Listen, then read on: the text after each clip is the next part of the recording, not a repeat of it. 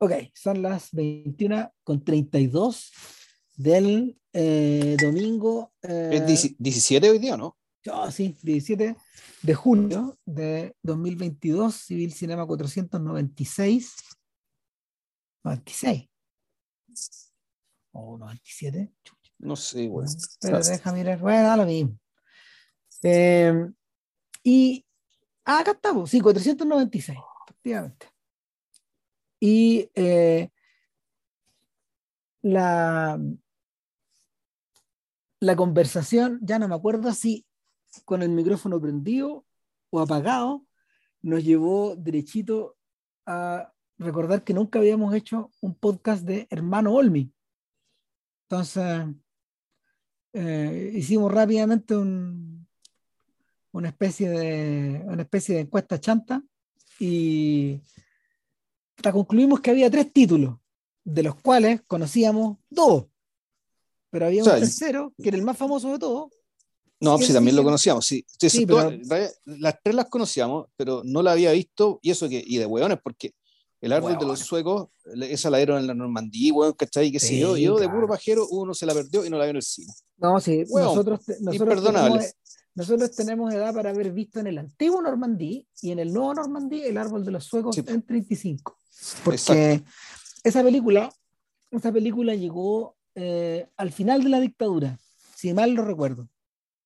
A, los, a, una, una, copia, no sé cómo, en qué condiciones. No tengo recuerdos de que haya llegado, eso sí, el cuarto título notorio de Molmi, que es La leyenda del santo bebedor. No, esa sí llegó a los cines, llegó creo a cines comerciales, Ram, o al biógrafo. No, no, me acuerdo. Sí, bueno, sí, yo me acuerdo que el compañero nuestro la fueron a ver. Puta.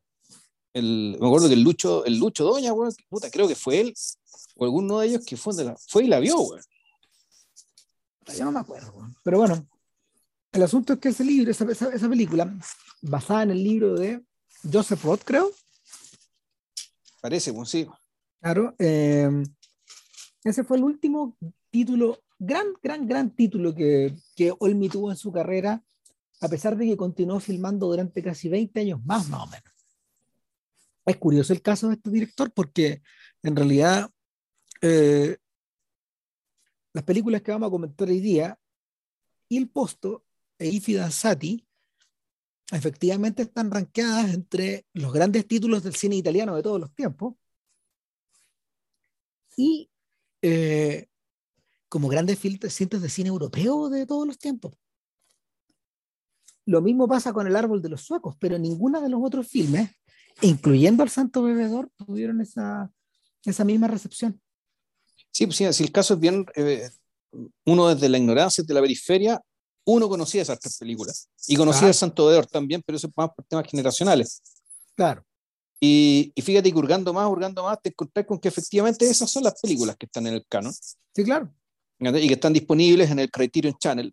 Entonces dijimos, oh, aquí, aquí está, la están dando, pues bueno, o sea, las dos, por hacer las tres, Hagamos las tres, pero la vamos a hacer en dos tandas. Eh, hoy día vamos a hacer las películas de los años 60, eh, de 61 y 62, Il Posto y Fidanzati respectivamente. Y la próxima semana, supongo, o la próxima, el próximo podcast, donde, cuando nos vamos a juntar, eh, haríamos entonces el árbol de los suecos. Porque si no, puede terminar un podcast de, no sé, puta, muy largo, y ya no estamos en estas cosas, No, y ya hicimos, dimos, lo dimos todo con Celine Siama y, y, encontramos que el podcast quedó muy largo. O sea, lo hicimos sufrir. No, no, no, no, no es nuestra intención. Yo, también sufrí, güey. Pues, me imagino, el primero. Sí, ahora, más sufre, eh, ahora bien, ¿qué es lo que hace que estas estas tres películas sean tan destacadas. Para hablar un poco en general, eh, el otro día tú mencionaste una cosa re importante del Árbol de los Suecos. Tú dijiste que de alguna forma el Árbol de los Suecos, que es una película que dura casi tres horas, sino más de tres horas. No, son, em, más, son como tres horas ocho, tres horas siete minutos. Sí, okay. pasa tres horas. Claro, el, es, un filme que de alguna manera em, estira sus brazos a muchos lados de las preocupaciones del cine italiano del siglo XX, pero también del arte italiano del siglo XIX y el XXI. Es un, es un filme omnicomprensivo. en cierta forma. Y dijiste otra cosa más interesante todavía. Dijiste que, eh, en cierta forma, este retrato de la Italia agraria, que, que, cierta, que de, de, de alguna manera eh, tiene, su, tiene, su, tiene su origen en el mundo feudal. Así, de, a, a, hasta allá podéis retroceder. Hasta allá podéis retroceder. Eh, esta película deja, deja eh, in, interesantemente, deja, su huella en forma retroactiva y cambia la apreciación de Ifi Danzati y de Il Posto. Y tú dijiste lo siguiente, dijiste, los protagonistas de esos dos filmes de juventud son los, son los hijos y los nietos, los descendientes en el fondo, de los protagonistas del árbol de los suecos. Y con eso se arma la hueá. Y bueno, y de hecho, no, y los actores que actúan en, en, El Árbol de los Suegos, que tampoco eran actores, son campesinos de la misma zona. Mm. Entonces, ellos, ellos, son los descendientes que se quedaron en el campo. Claro, el, el Olmi no estaba solo en este intento de, de, de hacer este, este, este, tipo de filmes suma. Eh, en realidad, el más conocido de todos. En 900, sí. Si, si, si, bien, claro, si bien no el más logrado, en 900. Otro filme en carácter, eh, con un carácter más o menos similar, pero ya con una, con una intención media alegórica, es La Noche de San Lorenzo, de los hermanos Taviani, que, yeah. que es, es, una película que es formidable, pero que tiene una, una estructura alegórica. No, no, es, no está en esa dirección, pero hay algo, que, hay algo que sí se mantiene. Y otra película que tiene esta misma estructura eh, es La Tierra Prometida de Miguel Litín, que es un poco anterior eh, en cierta forma, eh, Litín, ahí está minando un terreno que probablemente él, él avisoró, eh, bueno, por su propia experiencia familiar, pero al mismo tiempo me imagino que por el cine visto en esos años, el cine de los 60.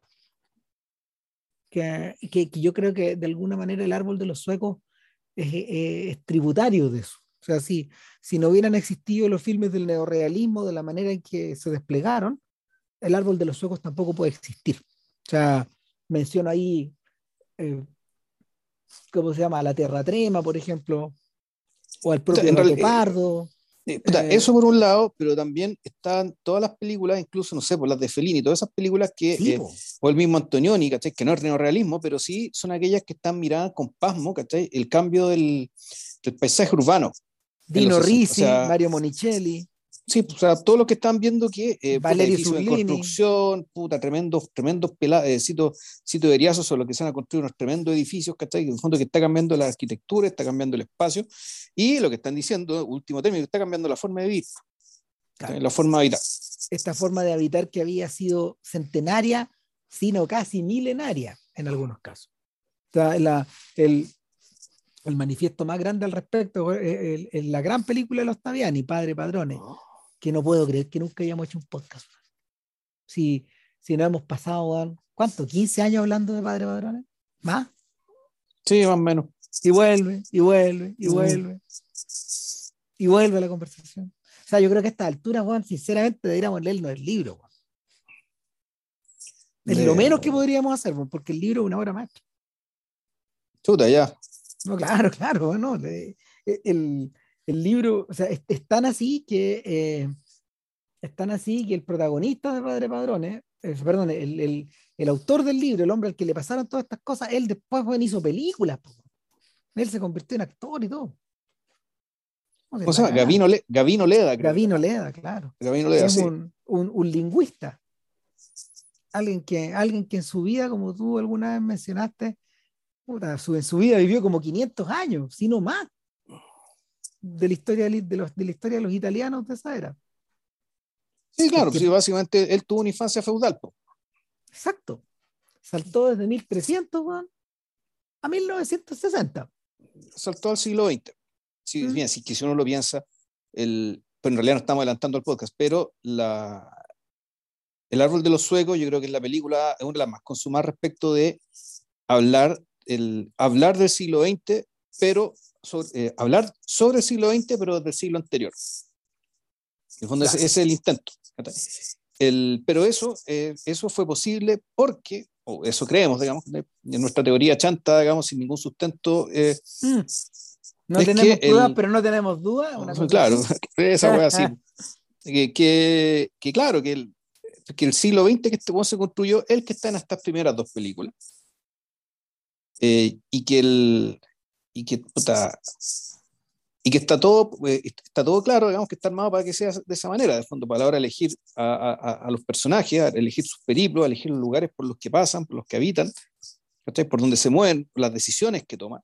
O sea, todo está hablando de la, básicamente de la, la urbanización, el conflicto y la simbiosis entre, eh, entre lo urbano y lo rural y eh, entre lo moderno y lo, ¿cómo se llama esto? Lo, lo, lo, atávico, no siendo necesariamente equivalente siempre lo moderno como lo urbano, tampoco. Claro. No, no, no, no necesariamente así. Pero aquí el ojo, el ojo está puesto en ver, por ejemplo, cómo ciertas costumbres, eh, ciertas costumbres propiamente del, del campo o de la comunalidad eh, más rural o de los pueblos más pequeños, trata de ser mantenida y revitalizada o, o, aprovechada, digamos, por una organización burocrática.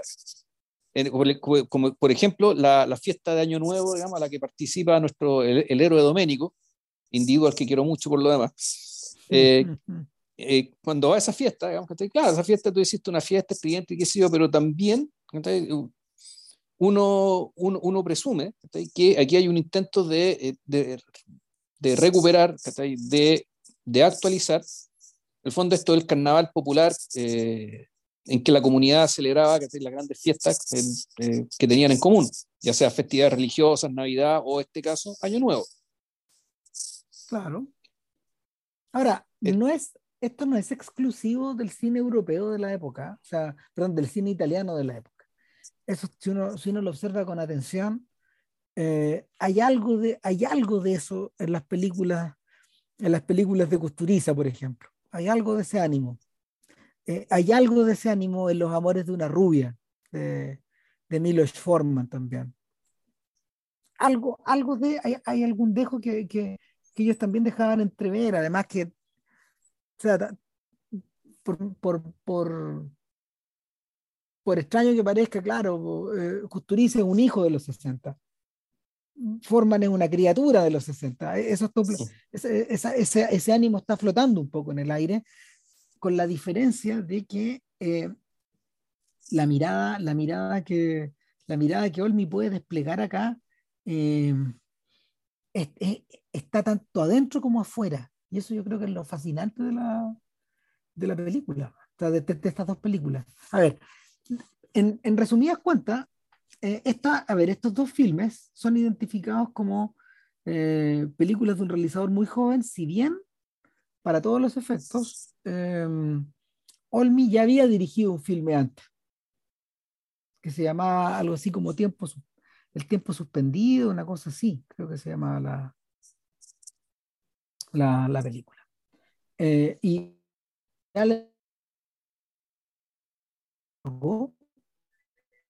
sin embargo, el ánimo con el que aborda tanto Isati es el ánimo de un realizador que se está descubriendo.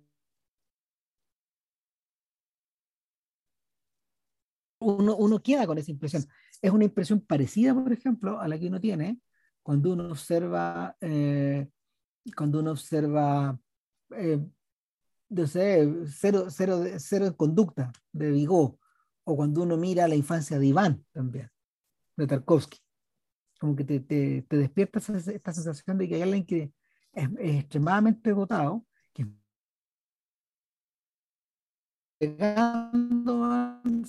que no tiene tantos precedentes. Está apareciendo, o sea, de hecho, los propios críticos que han observado el, fenómeno de el fenómeno del neorealismo tardío, ponerle, alguna, por ponerle algún nombre, particular yo le mencionaba a había escrito Ángel Quintana, este crítico como en los años 90 en un libro que se llama El cine italiano, 1942-1961. El tipo decía que eh, en el año 61 se produjeron al menos cinco películas, no, seis películas importantes para, para el desarrollo del cine italiano. De algunas, por ejemplo, uno tiene, uno tiene códigos ya como medios asumidos. Por ejemplo, con, con La Noche, uno ya tiene el código de Antonioni, con Antonioni ya está dirigido hacia algún lado, ¿sí? es un Antonioni que ya hizo la aventura. En el caso de Pietro Germi, que era un realizador de, de, de, del neorrealismo, de principios del neorrealismo, esto un poco viene a completar su tarea con Divorcio a la Italiana, que es una película que yo, diría que, que yo creo que deberíamos echarle una mirada. Eh, en paralelo, hay una película que Vilche vio que se llama La chica de la maleta, La ragazza de la valilla. Ah, buena esa web, sí. Es buena. No sé si es de podcast, yo habría que verla, pero tú, tú decís que no es tanto de podcast, pero que es muy buena película. Sí. Claro. Y, sin embargo... ¿Y esa de quién era, güey? De, de, de, Valerio Surlini, el director yeah. de El desierto de los tártaros. El desierto de los tártaros, ya. Esa es la más famosa de todas de Surlini. Sí. Claro, entonces, eh, al cierre, él decía, sin embargo, hay tres películas, hay tres películas que se distinguen de las anteriores, que no se parecen a estas y que de alguna forma adelantan cómo va a ser el cine italiano de los siguientes 15 años. Una es Acatone. El, el, debut de el debut de, de, Pasolini. de Pasolini en el cine, que, esa, que en ese momento era un intelectual de peso, era un poeta, era un polemista, eh, estaba un poco en todos lados. O sea, eh, Pasolini tenía una carrera armada completa, novelista, estaba en todas. Esa es una, Acatone. La segunda es una que no conocemos, que es Banditi a Orsogolo, a Orgosolo, de un gallo que se llama Vittorio de Zeta. O sea, y, y, nos reíamos en la mañana porque, ¿cómo te podías llamar Vittorio de Zeta y competir con Vittorio de Sica? Po? Sí, pues el señor Spielberg. Po. Claro. Y yo creo que hay que revisar. Y la tercera sí. es el posto, el empleo o el trabajo, el empleo en el fondo, sí. Puta, es, es, interesante porque es el puesto. Yo creo que literalmente el puesto el puesto refiriéndose a, a las dos el cosas. El lugar físico, el lugar físico, claro, y el, y el trabajo, el hecho de estar empleado. Las dos cosas a la vez. Mm. Entonces, claro, Quintana dice, sobre la base de estas tres películas uno puede entender eh, las direcciones, por ejemplo, que, que, adopta el cine de Marco Bellocchio, que estuvimos viéndolo ahora en, su, en su, alguna de sus obras más juveniles, hace un tiempo atrás, o el cine de Francesco Rossi, o el cine de eh, del otro Rossi, ¿cómo se llama el otro Rossi? El de el de Dillinger. En fin, está un poco. No me acuerdo. Dillinger era muerto, bueno, ese. No.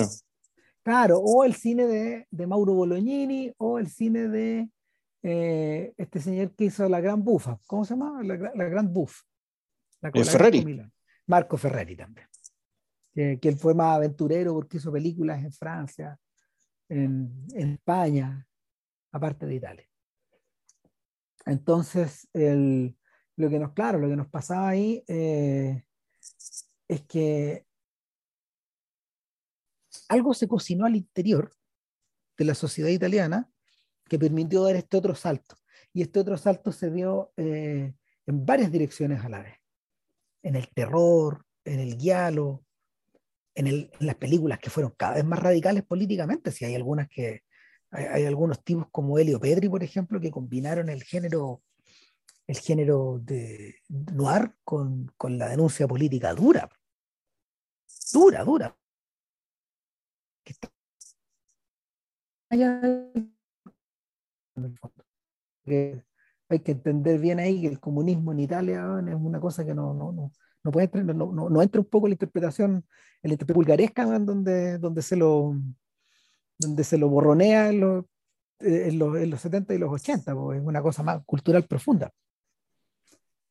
Entonces, el, ese cine es adelantado por esta gente. Y también los Taviani y en último término el joven, el joven Moretti. Este es el cine que además estos gallos crecen viendo. Eh, en cierta forma, Il Posto, que es una película que está dedicada a la pequeña localidad de Lombardía donde filmamos, porque él, hace una referencia. ¿Cómo era que se llamaba? Meda.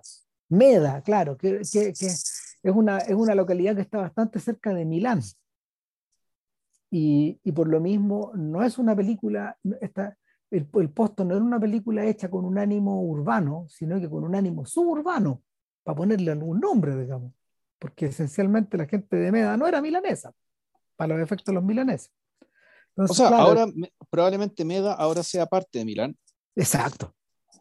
de la conurbación. Claro, pero en aquel entonces no, era un pueblito pequeño, eh, eh, un pueblo más bien pequeño que tenéis que tomar un tren de, y que te comunica el tren, el tren sale cada media hora, es decir, hay como, eh, hay un flujo, un, tráfago, un, un, tráfago, digamos, un tráfico permanente, eh, para ir por lo que explicaba en aquel entonces, pero claro, igual Milán era otro mundo. Era, es como cuando este de Kevin Smith insiste en que Nueva Jersey y Nueva York son dos cosas completamente distintas. Bueno, aquí la, el trayecto existencial de Doménico, nuestro personaje, que es un adolescente, que eh, que, está en una fase tal, eh, que eso lo explica a lo largo de la película, que él tiene que entrar a trabajar básicamente porque su ahora su hermano chico entró al colegio. Entonces ya necesitaban que el hermano abandonó el, avanzó más o menos en el colegio hasta parte de la enseñanza media, probablemente no la completó y tuvo que ponerse a trabajar. Entonces está en proceso de buscar trabajo y, el buscar trabajo implica ir a Milán, eh, usar traje urbano, e ingresar a una, a una empresa que ni siquiera te explican de qué carajo es la empresa, bueno, eso es lo más notable de todo. Da completamente lo mismo, bueno. El, y el papá se lo dice, ojalá encuentres, este, eh, encuentres eh, consiga este trabajo porque eso te asegura un trabajo de por vida. ¿ya? Que es el paradigma, digamos, que, que efectivamente el paradigma laboral del siglo XX, digamos, que ya ha sido superado, claramente. Eh, pero que durante décadas, digamos, y culturalmente en algunos países aguantó más, en otros países menos, digamos, pero durante décadas la cosa efectivamente funcionaba así. Un posto persuto la vida. Claro, y el, básicamente, y, donde la vida estaba institucionalizada, que está ahí en términos del matrimonio, el trabajo y la pertenencia a una iglesia, a una parroquia o una, o una logia. En el fondo, los tres tercios de la vida, digamos, eh, en buena medida, era, tú eres parte de una institución. Y siempre la misma institución ocho horas para el matrimonio, en tu casa, ocho horas para el estudio, el rezo, cualquier tipo de inquietud espiritual que tengas, digamos, puede ser la logia, la parroquia o la, o la sinagoga, dependiendo de tu religión, y las, otras las otras ocho horas, digamos, para trabajar, para trabajar en una empresa, en una sola empresa, eh, a lo largo de la vida. Y, y, donde, interesante, donde el, y como eh, se asumía que todos iban a ser más o menos un tránsito vital eh, importante a lo largo de la vida, claro, la, la lógica empresarial es una, lógica que tenía que ser más o menos respetuosa del seniority y también de los mismos flujos de la vida. Pero bueno, eso, e, eso la película también está un poco sugerido acá, pero el, entre comillas, la novedad, eh, lo que tiene llamativo esto es que el, y esto aquí está en el siglo XX, digamos, que es que el, Doménico, para poder entrar a esta pega, tiene que encontrarse con los procedimientos de recursos humanos. Y la, película dedica hartos minutos a, que, a contar esos procedimientos como el material de su película. Es decir, lo importante que nos está mostrando acá no es tanto Doménico, sino las cosas por las que él pasa. Claro. Y, y, por eso es importante, y aquí un última pasante, Ramírez, es importante el, el tema del casting, eh, donde escogieron a este cabro de, de apellido Uy, ¿cómo es el apellido de este muchacho? Bueno, ¿Un cabro chico? un, cabro chico, claro. y que no sé si se convirtió en actor después. Porque no, lo más probable que no, porque mira, la película dice presentano, o sea, ah, presentando a Loredana Detto y Sandro Panzeri. Sandro Panzeri, exacto. Claro. El, el único personaje que, que, tiene alguna, alguna importancia que va más allá, digamos, eh, es, un, es, un, señor que se, que, que se, aparece después en la historia del cine, italiano, que se llama Tullio Kesich, que interpreta al psicólogo, que es un papel muy divertido, digamos. Ahí él mismo se está agarrando mal huevo, pero, pero claro, él, él era un, él es un guionista, él es un guionista importante del cine italiano. O sea, eh, o sea él, que, él que le hacía las preguntas raras a este cabro y este cabro respondía como me están preguntando y ya. Claro, él, él por ejemplo, él, él fue el coescritor de, de, de, La leyenda del santo bebedor en algún momento. Eh, es, es, autor de una, es autor de una biografía más o menos importante de Fellini, en fin. Ya. Yeah. Hay un periodista también y fue un crítico de cine. bueno, pero... Qué, qué, plaga. No, bueno, entonces, ah. ¿por qué era importante el cabro Panzeri? Que, que era importante que el protagonista, eh, más allá que fuera atractivo o no fuera atractivo, creo que sí, tenía cierta pinta, tenía, tenía cierta postura, pero lo importante eran los ojos. ¿ya? ¿Por qué? Porque básicamente sus ojos son la, eh, sus ojos son la respuesta del espectador también ante lo que, lo que le toca pasar para conseguir este puesto. Claro. Ya sea el, que el examen físico, que el psicotécnico, que, que después le hacen las preguntas disparatadas acerca de puta, usted bebe para olvidar sus problemas. Bueno. ha pensado en suicidarse. Claro. Era. Puta, que el, preguntas, claro. No, y, y, y, el punto es que, que, también les hacen hacer ejercicios como puta, levantar los brazos, bajar, no sé, pues, o sea, como unas flexiones, bueno. o sea, cosas que ahora serían, que ahora ya no, no, no, no se pueden hacer, pero el ánimo con que la hacen se comprende perfectamente. Y que viene ya viene de ahí.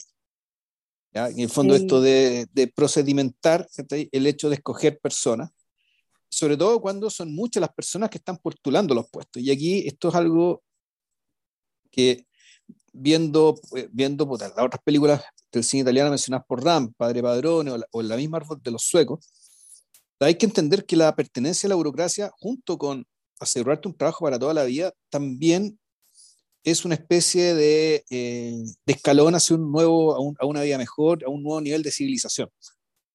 Había una confianza en eso. Sí, pues. O sea, por, de... nosotros en las películas checas hablábamos de la importancia del uniforme.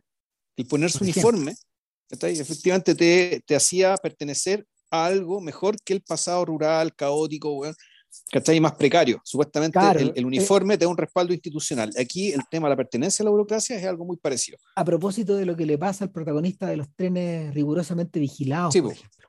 Que claro, que cuando nuestro protagonista le, le chantan el uniforme encima, que es lo mismo que le ocurre en algún momento a, a Doménico, a, a Doménico eh, su estatus cambia y su, su, imagen del mismo cambia.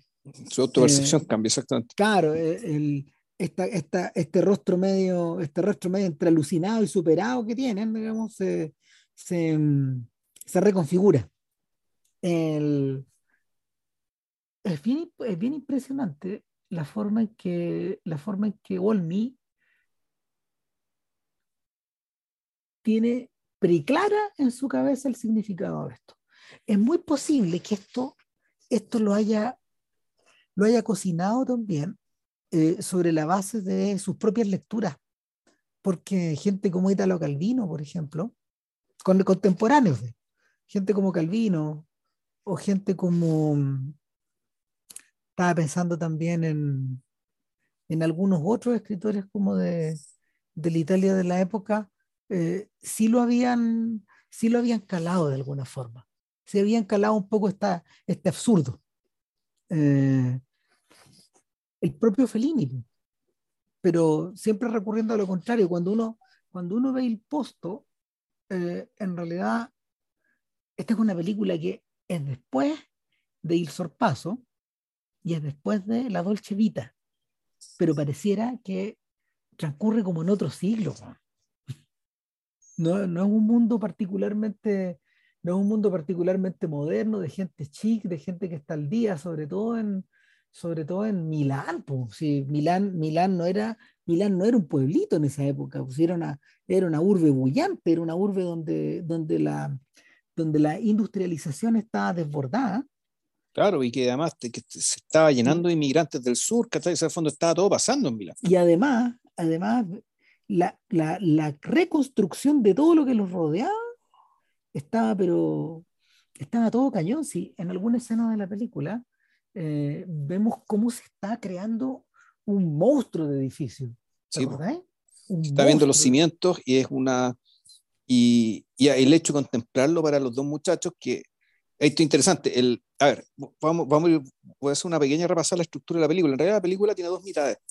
La primera mitad es todo el proceso de selección, que es donde además Domenico conoce a, al, verdadero motor de todo, digamos, que en realidad él pasa por todo este proceso, pero lo único que quiere es estar más tiempo con Antonieta o Magalí. En fondo tiene, Magali es su nombre de, su apodo, digamos, se llama de verdad Antonieta, por efecto le llamaremos Magalí. Y con Magalí, eh, el tipo pincha, Como que se hacen amigos, Y, y, con la esperanza, con, hartas posibilidades de que sean pololo incluso, Porque hay harta afinidad.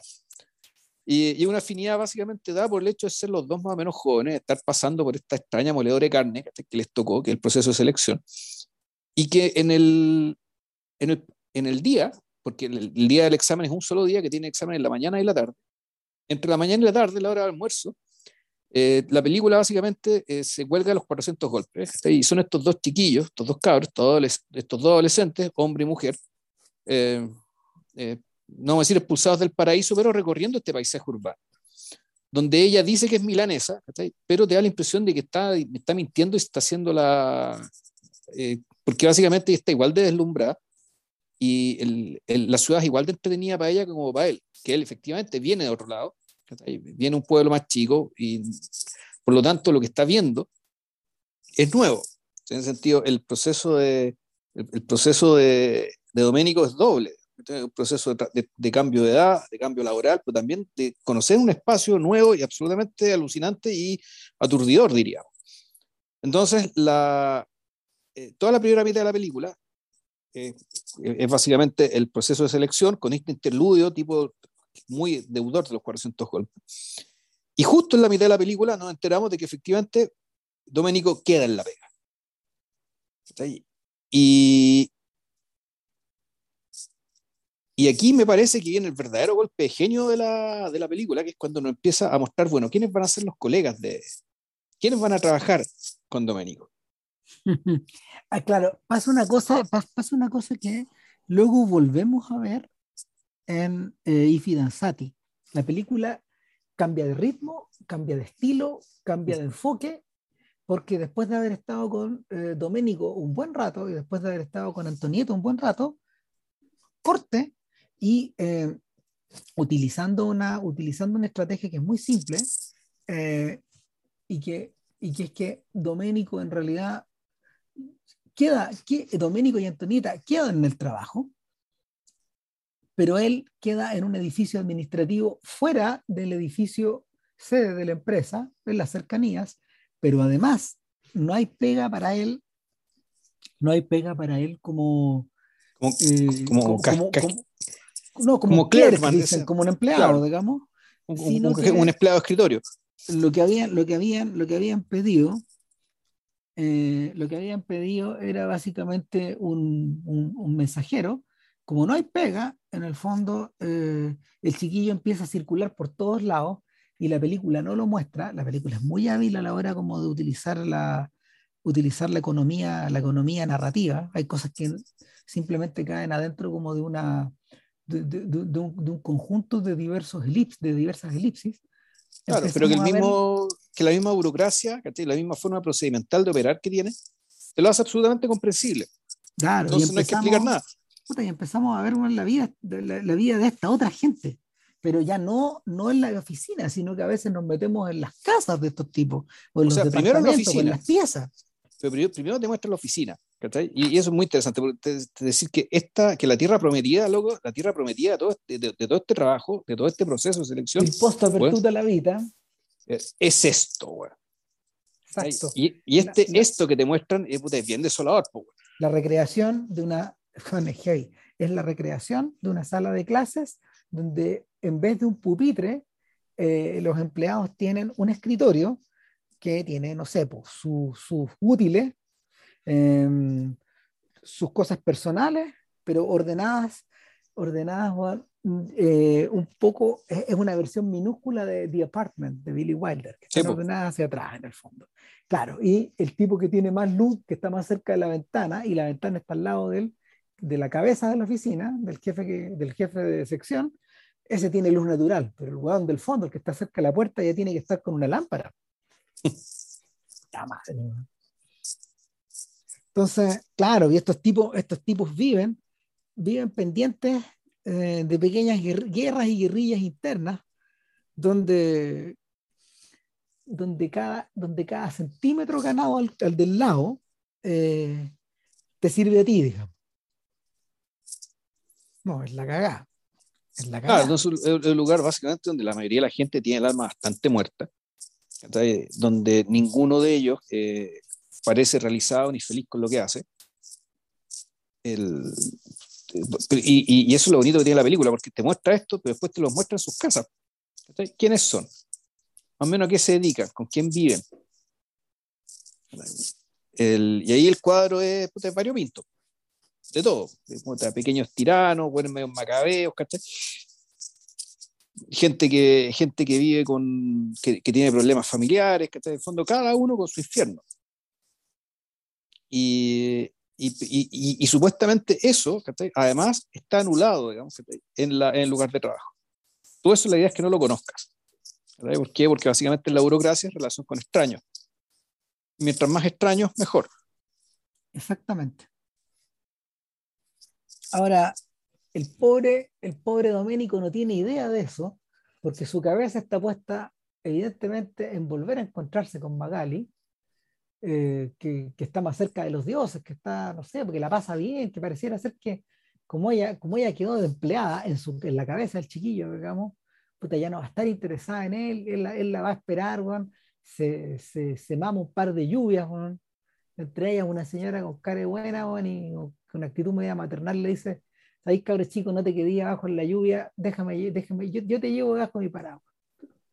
Eh, y en otro momento la ve salir también hay lluvia, pero, pero va, a salir, va, saliendo con la patota de hombres y mujeres que no van para las casas, sino que van como para una, como una especie como de feria de carnaval, digamos, que está... Sí, va, por ahí, sí. Claro, o sea, para ponerle un poco de color.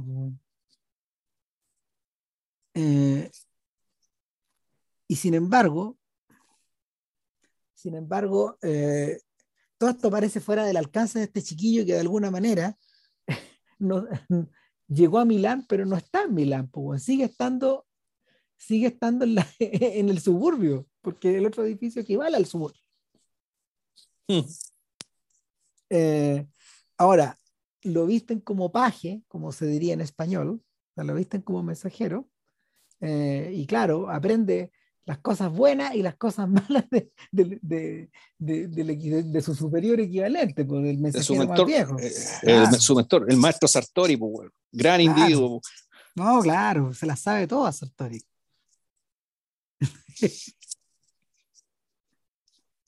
Ahora. el, ahí, bueno, la, la, película también a mí me gusta mucho el, es que, por ejemplo, siendo una película breve, ¿cachai? Eh, pero no, no por eso una película frenética. Al contrario, por ejemplo, cuando en algún momento cuando este está llegando y le abren la puerta y lo están recibiendo, la película se toma todo el tiempo porque, para que Doménico camine el largo, el largo, eh, el largo pasillo que está tomado en, que, está tomado en diagonal. Básicamente para, eh, para mostrarte cómo son los tiempos dentro de esta burocracia.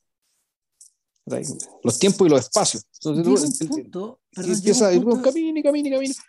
Llega un punto en que la película eh, deja de abordar los espacios como si fueran lugares y para pasar a convertirse en cosas abstractas, en espacios abstractos.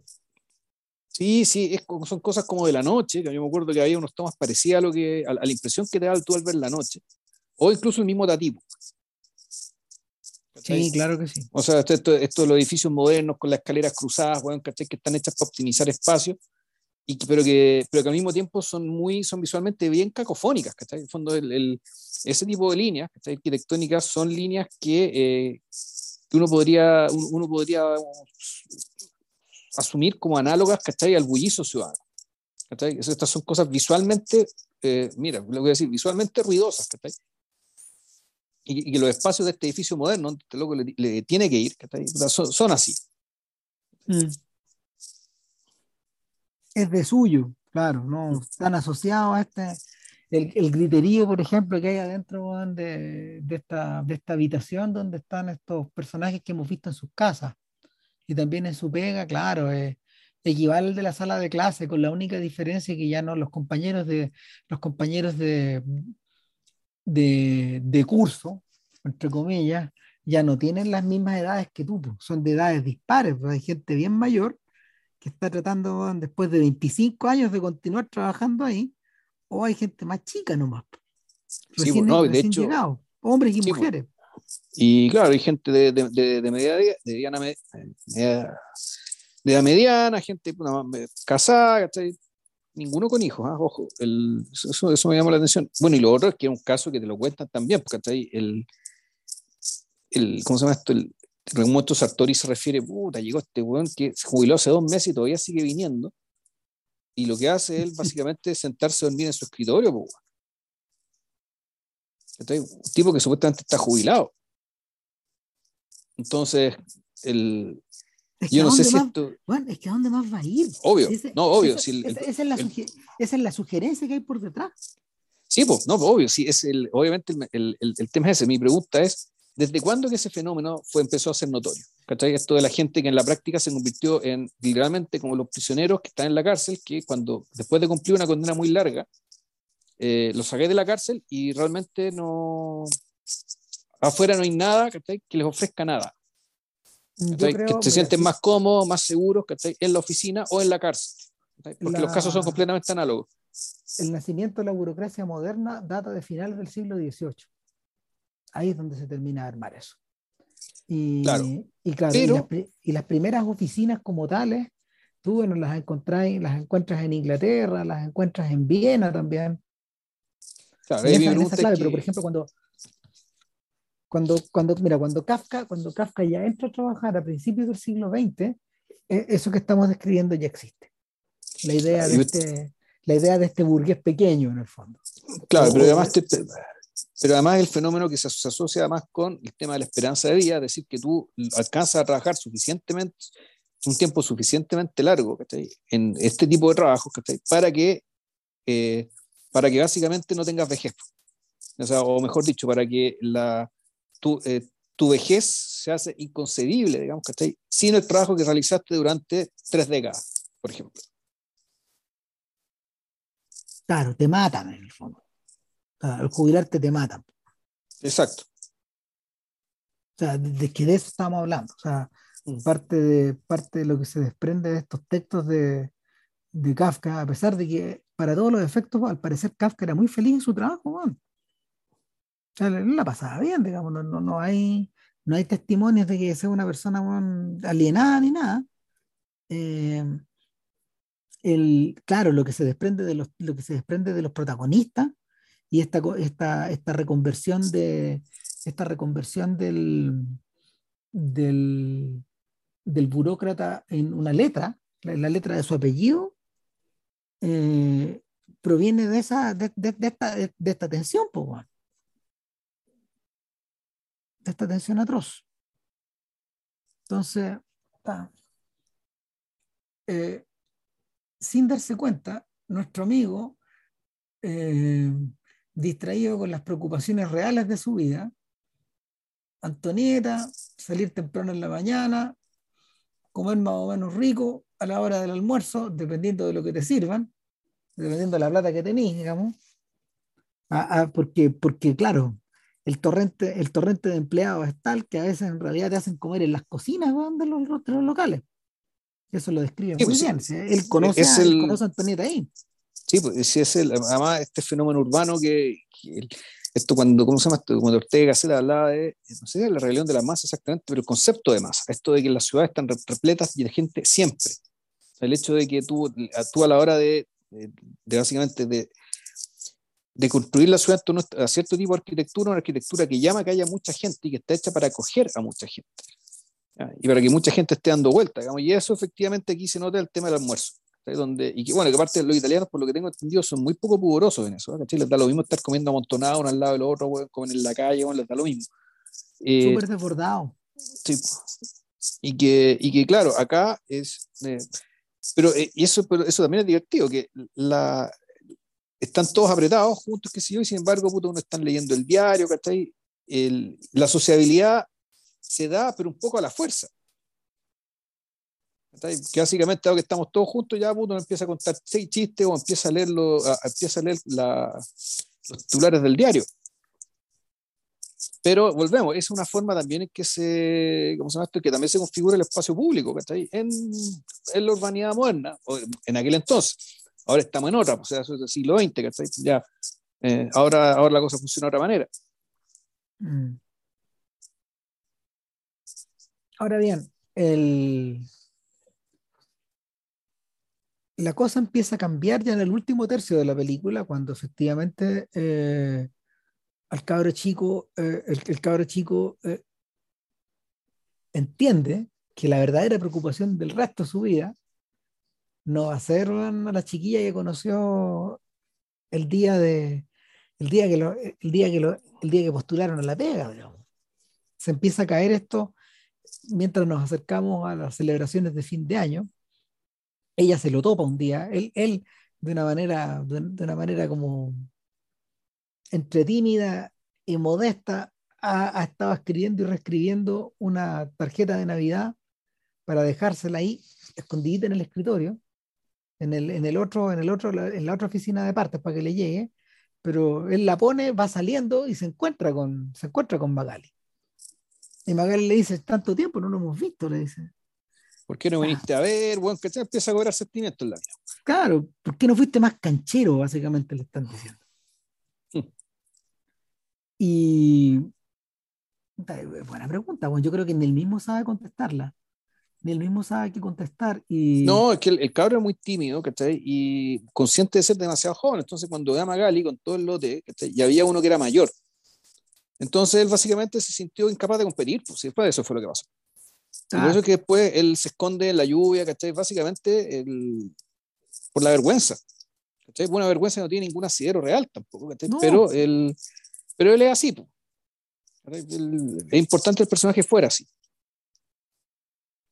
¿Por qué? Porque en realidad, y esa es otra cosa, la, eh, eh, el posto, los postos, ¿cachai? Están hechos, ¿cachai? Para ayudar a ese tipo de personas. Hay otro tipo de personas para los cuales esta cuestión es una cárcel, ¿cachai? Pero para él no. Y para muchos como él, probablemente la mayoría son como él, o somos como él, el, los espacios, que eh, los trabajos y los espacios reglamentados de esa manera, que puta, terminan, eh, les sirven, les ayudan.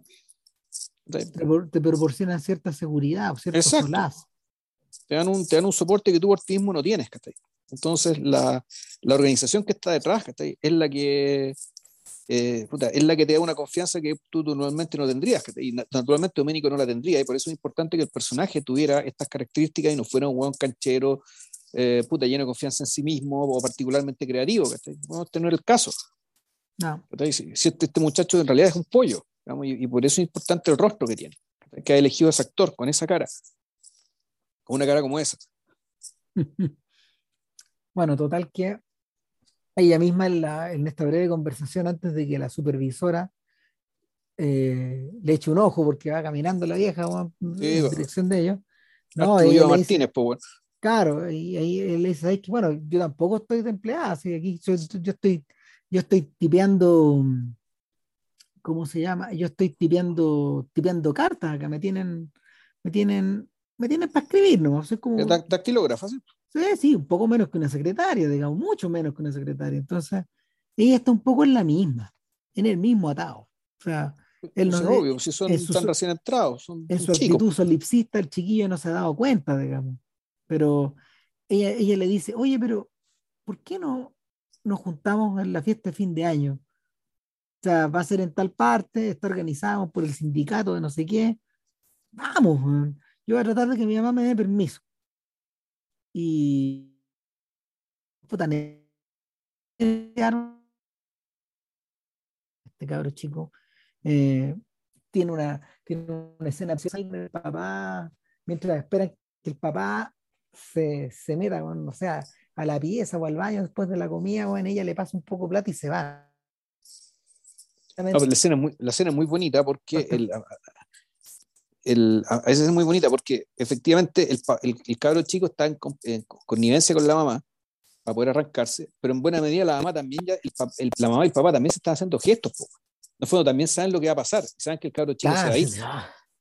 Entonces, eh, es muy ah. bonito que, eh, este, que, la familia se comunica de esa manera. Cuando era más simple que puta, que el cabro chico pidiera permiso, ya anda, bueno. Pero hay dos tienen que fingir que el otro no sabe y el otro tiene que fingir que no sabe, ¿cachai? Para que el cabro chico pueda ir tranquilo y evitar cualquier conflicto posible. Es una casa que es muy chica, ojo. El, aquí estamos hablando de pobreza, no sé, pobreza tan dura, pero eh, Doménico duerme en la cocina. En, en, la cocina comedor. Ahí está la cama, Doménico. Bueno, eh, ahí está la referencia a los 400 golpes otra vez. Sí, pues. Está fresquita la referencia. Sí, no, bueno, y, y, después, el, y después, no sé, cuando veamos el árbol de los suecos, que ahí más o menos, puta, ahí hay otra referencia, pero eso vamos a llegar ahí al, al, al, vamos a llegar cuando hablemos de eso. Entonces, básicamente, este cabro, eh, claro, este cabro chico termina, se va a la fiesta, y, el, y aquí nos encontramos con el tráiler, con el tráiler de lo que va a ser su segunda película, el comienzo de su segunda película.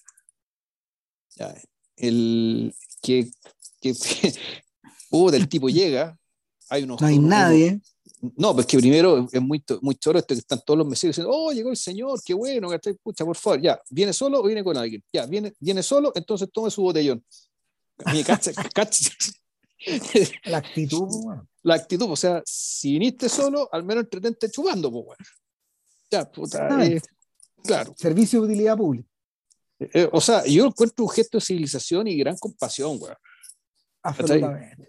Esto de que el weón que llegó botella, weón, puta, por último, y si está allá, que, que, que se entretenga chupando o que agarre o que confianza tenga, chupando. O que tenga algo a quien convidarle. Claro. O sea, eh, entonces. Puta, alguien, le, aquí tiene una botella. Le dan una cornetita, le dan un gorrito, weón, ¿cachai? Ya, y, y, el weón entra, loco, y no hay nadie. O sea, hay una pareja sentada en una mesa. Al fondo, weón. Otro weón Claro, al fondo y- solo, con la botella. También, y de nuevo. El, esto que les hablábamos respecto del, del- de- del espacio y el tiempo, de, mostrar esto, esta inmensidad y este vacío. El tipo caminando ahí con la cuestión en diagonal, viendo ahí muy de cerca la. eh, muy de cerca la pareja que está sentada, se sienta sola en este, en este lugar desierto. Y claro, ahí tú te das cuenta que este tipo no maneja códigos urbanos, como por ejemplo que nunca hay que llegar a la hora en estas weas, pues, bueno, hay que llegar un me- media hora tarde, 45 minutos tarde, es cuando ya llegó la, la mayoría de la gente. Claro. Pero este cabrón no tiene los códigos porque él no es de, él no es de ciudad. No, y- Y- y- Se sienta mirando a la entrada, weón, esperando que Antonieta llegue en cualquier momento. weón. Sí, pues además está, entonces, puta, pasa que pa- pasa lo esperable que tenía que pasar. eh, un- una mesa que está cerca, la señora, que la, creo que es la misma señora buena onda, ¿cachai? que está con su marido, lo invita a vente a sentar para acá, que estás quedándote solo, güey. Y hay gente que echa la talla, güey. No, ella, Ya, ella le mira la botella, weón, también. Sí, pues, además, rájale, Claro. pues, güey. Ya, O sea, bueno, te estamos proporcionando cobijo y conversa. Ábrela.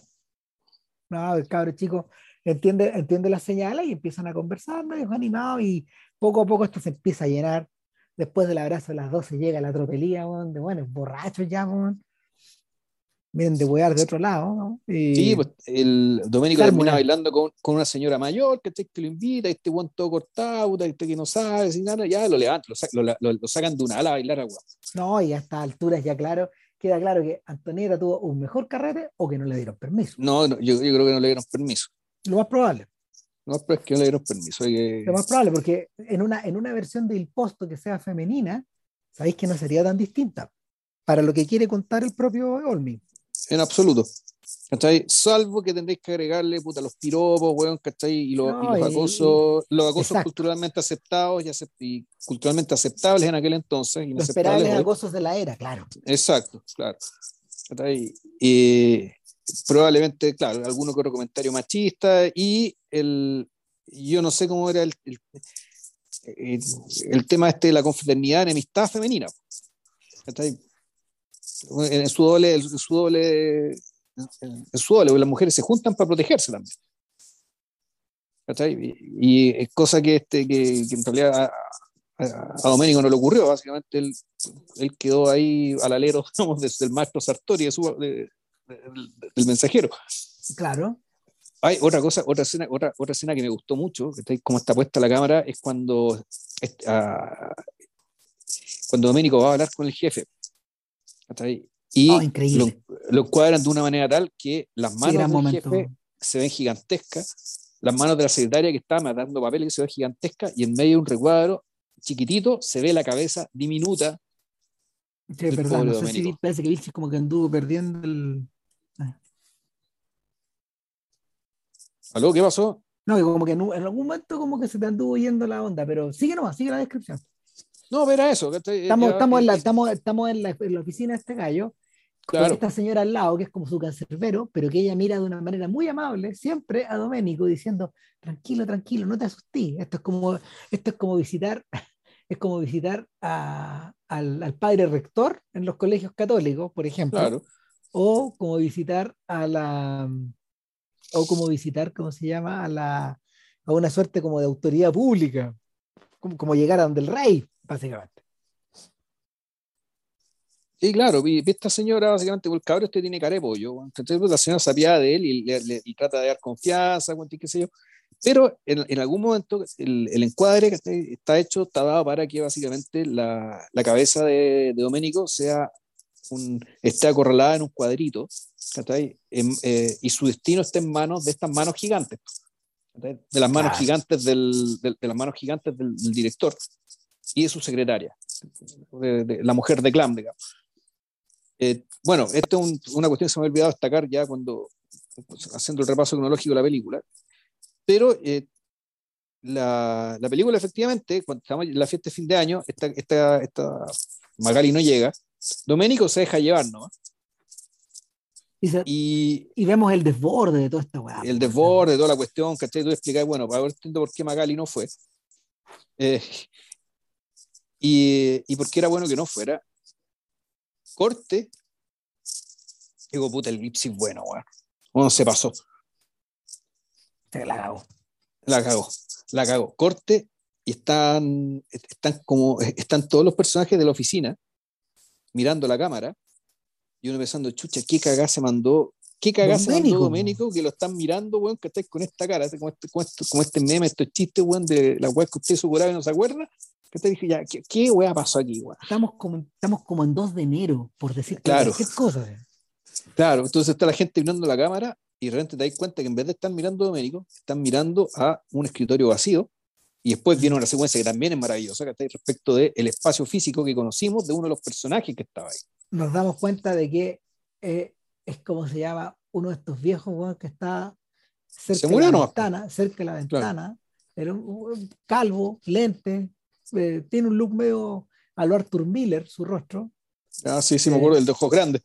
Claro, eh, y, y inmediatamente decís, este weón, porque este es el weón que está en la pieza escribiendo Sí, escribiendo en una, en una ruma de papeles, digamos, encima de una ruma de papeles, claro, y empieza, empieza el jefe a decir artículo personal, artículo de la oficina, artículo personal, uh, y de repente, bueno, aparece la ruma de papeles, capítulo 19, chu, está escribiendo una novela este weón. Sí, puta, eh, era, era el Kafka que no fue, po.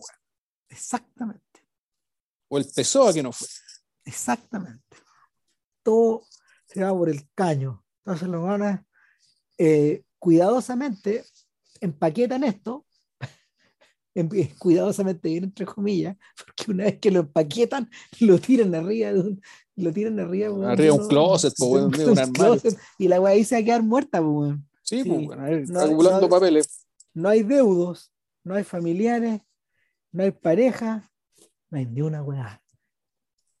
Lo, lo que hay es una, es una pelea de los cuervos por el posto. Claro. Chucha. Ahora vemos, ahora, ahora, ¿cómo se llama? Ahora, ahora- y en- es en ese punto donde se dimensiona el sentido del posto. El posto, exacto. Y, y, y pa' peor, acto seguido vemos, vemos a Doménico entrando y sentándose en el posto. O sea, Y le el dijeron viejo- que se sentara, llegó el muñeco Claro. nuevo, dijo, no, pues aquí, aquí está el- la seniority, po, weón. Claro, y el viejo que alega esa wea, en su, en su, vida, en su vida hacia atrás, mientras el cabro chico se va moviendo, Sí, po. puta, pierde el puesto, weón, porque el weón que está justo por detrás, que era más viejo de hecho, ocupa el puesto weón, del muerto. Sí, pues, sí. Entonces esa weá es muy latina, muy del caos, que, como, de lo caótico que son estos weones, y al mismo tiempo muy escolar, weón. Sí. Entonces, eso que decís tú, pues, entonces, y el, el puto, que esto es una cuestión que es tragicómica, la película no es, no es particularmente cómica, los elementos de comedia son muy pocos, este es uno. ¿cachai? Y es una comedia, y es una comedia costumbrista y, y, y, y que además tú decís, pues es que en Chile esta weá habría sido igual. O sea, nosotros crecimos con sketches parecidos en la oficina del Happening, Eh, sí, pues. que eran exacto. iguales, eran iguales. Era la misma weá. Y, y, era, era el mismo tipo de miseria también. Sí, y el, y el colegio pasaban las mismas weas también. También, la puta, este weón, no, este weón se cambió de puesto, ah, pa, y hay una tremenda pelea weón, por irse para adelante o por irse para atrás, no sé. Por irse para atrás, weón. Claro, el punto es que, y, y- la cuestión termina con ya Do- Doménico sentado finalmente en el posto, en el posto de más atrás, puta, ahí con la luz. Y, y yo creo que es importante y volvemos, eh, volvemos a- a- al hecho de que de tener este, este actor con ojos tan expresivos, ¿cachai? Que eh, básicamente Doménico entienda dónde está. Eh, Yo creo que es, importante que sí, que, la- que uno, uno, uno asume que Doménico entiende dónde, dónde carajo se metió y que está entendiendo dónde está, cuándo va a salir y cómo va a salir de ahí. Así es. Y ya deja de ser, o sea, en dos segundos esto dejó de ser simpático, y dejó de ser cómico, weón. se transformó en algo trágico. O sea, el- es que, puta, claro, es como. Eh, que en el fondo es la muerte. Cuando se, se produjo la muerte. ¿cachai? Una vez que, weón- que Doménico se sentó ahí, ¿cachai? ya weón ya se sabe muerto. Y, y, y- y todas las cosas que pasaron antes, ¿cachai? La comedia, que sí, efectivamente la cuestión cambia de registro y en un segundo, porque ya ahí termina la película. Claro, no hay, no hay, no- y, se reimprime, se reimprime sobre la, Exacto. se reimprime sobre la imagen del chico la palabra il posto. Porque ya había aparecido por primera vez, ¿cachai? Cuando el tipo- él, él estaba durmiendo, ¿cachai? En, la- en su cama en la cocina. No recuerdo, aparecía el posto, ¿cachai? O sea, entonces nombra, así la película te la habían nombrado al principio. O sea, Claro. sabías que la película se llamaba así. Y sin embargo, aquí, de manera aparentemente innecesaria, ¿cachai? tienen que repetir el gesto, ¿cachai? Y claro, no es para nada innecesario. No. Eh, no, la, la película, la película movió muchas olas en su momento. Eh, causó una mini conmoción en Italia al respecto. Y, y la historia de la muerte de Doménico, de la muerte del niño también. Hay- Sí. que lo, que muere es el, lo que muere es el niño. Ahí. Y, y, eh, se, se- se cae esa, se cae esa capa de piel y, y queda la del funcionario eh, en, en el sentido más siglo XX de la palabra. Eh, claro, y, esto, esto patenta el camino para I Fidanzati. A ver, I Fidanzati es un filme que temáticamente es más ambicioso, pero formalmente la película en principio parece menos compleja. No solo porque, no solo porque Olmi le recorta 20 minutos de una hora y media que podría haber tenido y la deja convertida en una, una, cinta muy abreviada de una hora once. Increíble. Y sino también porque sino también porque eh, lo, lo, lo que veis ahí adentro weón, es, es una inmensa ambición que está concentrada weón, en tan pocos gestos. O sea, a, mí me, a mí la película me dejó avispado, weón. porque el, yo, diría que, yo, diría que la, yo diría que es más ambiciosa, es claramente más ambiciosa que el posto, pero con, muchas menos, con muchos menos trazos de pintura encima. A ver, eh, eh, en, lo, en lo argumental, y Fidanzati es la historia, es la historia de un sujeto que tiene que viajar, y Fidanzati es los novios, o los prometidos, en el fondo, o los comprometidos. Es, un- es la historia de un tipo que eh, es un obrero calificado, sin estudios universitarios, pero con, con, con mucha experiencia, que es enviado por, su, por sus superiores directos a Sicilia por un año y medio, eh, en una especie de promoción, en el fondo. Él queda, él queda como a cargo de algo. Nunca nos explican exactamente qué, si es un equipo, si es una cuadrilla, eh, o está solo, pero... O, o tiene queda- que, o, o- o- tiene que enseñar a ocupar una tecnología, no queda muy por claro, ejemplo, ¿cachai? nunca queda muy claro, pero sí queda claro que es un gallo que tiene las calificaciones como para hacerlo. Y puede ser él nomás. De hecho, eh, estos tipos lo llevan en avión a Sicilia. Así de, así de importante, así de rápido lo necesitan allá. Sí, pero te estáis saltando todo el comienzo, Pero rápido, el espérate un poco, pero, maestra, pero- pero- pero espérate un poco. Eso es argumentalmente, ¿cachai? Entonces, Sí. ¿qué es lo que ocurre en esta historia? Ocurren re pocas cosas, weón. O sea, este es un periodo de breves semanas en el que este hombre eh, entra en contacto con esta, con esta nueva pega, con este nuevo ambiente, con la nueva temperatura del lugar, porque estamos en verano, ya hace calete calor, y hay tormentas, hay tormentas mediterráneas, Mediterráneo, en fin, que viene, viene este aire caliente de África en el fondo. Y, y este sujeto va, con, va, vamos viendo la experiencia de este sujeto puntuada en la medida que él le va escribiendo a esta novia, que vemos tan poco, que vemos, que, vemos en diversos flashbacks. Es que además hay un periodo en el que no le escribe, ¿cachai? ¿Por qué? Porque este tipo, eh, en algún momento, la, eh, efectivamente, eh, en, en, algunos, en algunos parajes, ¿cachai? Esta cosa es, antoniónico. Este weón solo. Exacto. ¿cachai? Puta, paseándose, buscándole sentido a las cosas, buscándole sentido a lo que está haciendo, buscándole sentido a la decisión que tomó, buscándole sentido a, la relación que, eh, a, la, relación en suspenso que dejó con su novia, o al su padre que lo dejó bueno, en un asilo de ancianos, eh, y que y él está básicamente el, un tipo que, que hay, hay que al, igual que ¿cómo se llama esto? Al, igual que, que Doménico en cierto sentido también está como en un proceso de racomodo pagando y parece que se está moviendo Ahí. No, bueno, ¿qué me moviendo? Estoy aquí tumbado en la cama. Tu, tu, señal, tu señal fue como que se pegó una, una pestaña. Pero... No, el, internet está muy callampero, bueno. ¿Cómo te mal, yo, yo, yo, también a vos te pierdo de cuando en cuando. Pero yo asumo que estáis hablando, así que. No, claro, puta Bueno, eh, bueno el, el, asunto es que, el asunto es que este, este sujeto empieza a cuestionarse cosas y eh, la película sugiere muchos caminos posibles, pero solo lo sugiere. Ahora, eh, el camino hacia esto es lo realmente interesante. ¿Por qué razón? Porque claro, eh, varios de los gestos que vimos, hemos visto antes efectivamente corresponden, a, corresponden al mundo de Antonioni. O sea, esta película, esta película ya, eh, esta película es inmediatamente anterior al, al Desierto Rojo. O sea, Antonioni está preparando el desierto rojo cuando, está, cuando Olmi está filmando Rajao en, Sicilia y Fidanzati. Ya. Pero claro, el, la, el, camino, el camino hacia esto es lo realmente increíble, porque tal como decía JP, la escena de entrada, que es una de las grandes escenas de la historia del cine, O sea, la grande, al menos uno de los mejores comienzos de películas, que yo una película que empieza, que uno haya visto, así como, cómo empieza esta weá. Jamás, así de bueno es es realmente impresionante, maestro. Es, es, para, aplaudirse, aplaudir de pie, Claro, eh, empiezan a aparecer los títulos de crédito. Hay una, estamos nuevamente en un salón. Eh, un salón de baile. claro, pero no hay nadie bailando.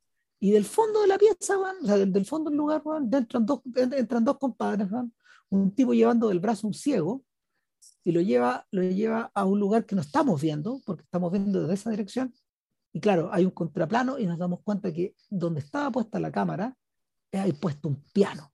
Un piano, un piano, ¿cómo se llama? De estos pianos de pared.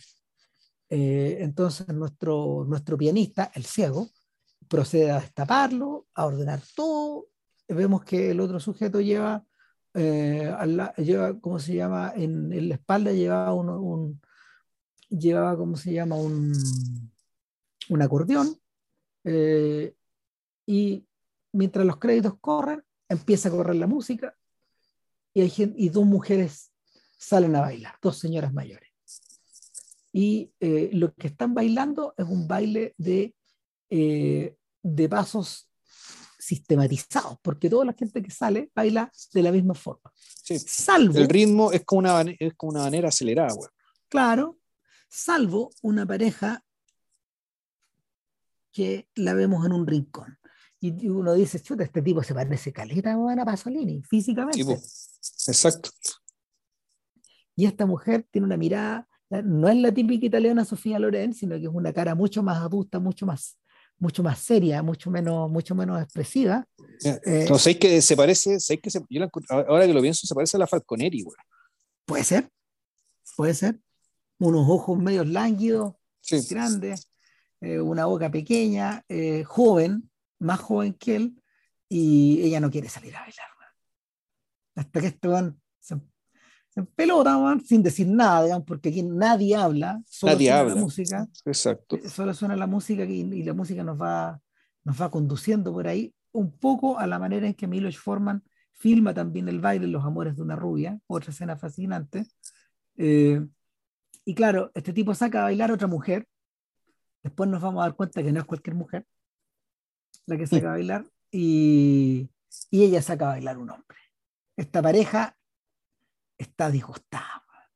Y entre medio hay, hay dos flashbacks eh, que acentúan un poco la modernidad de la escena.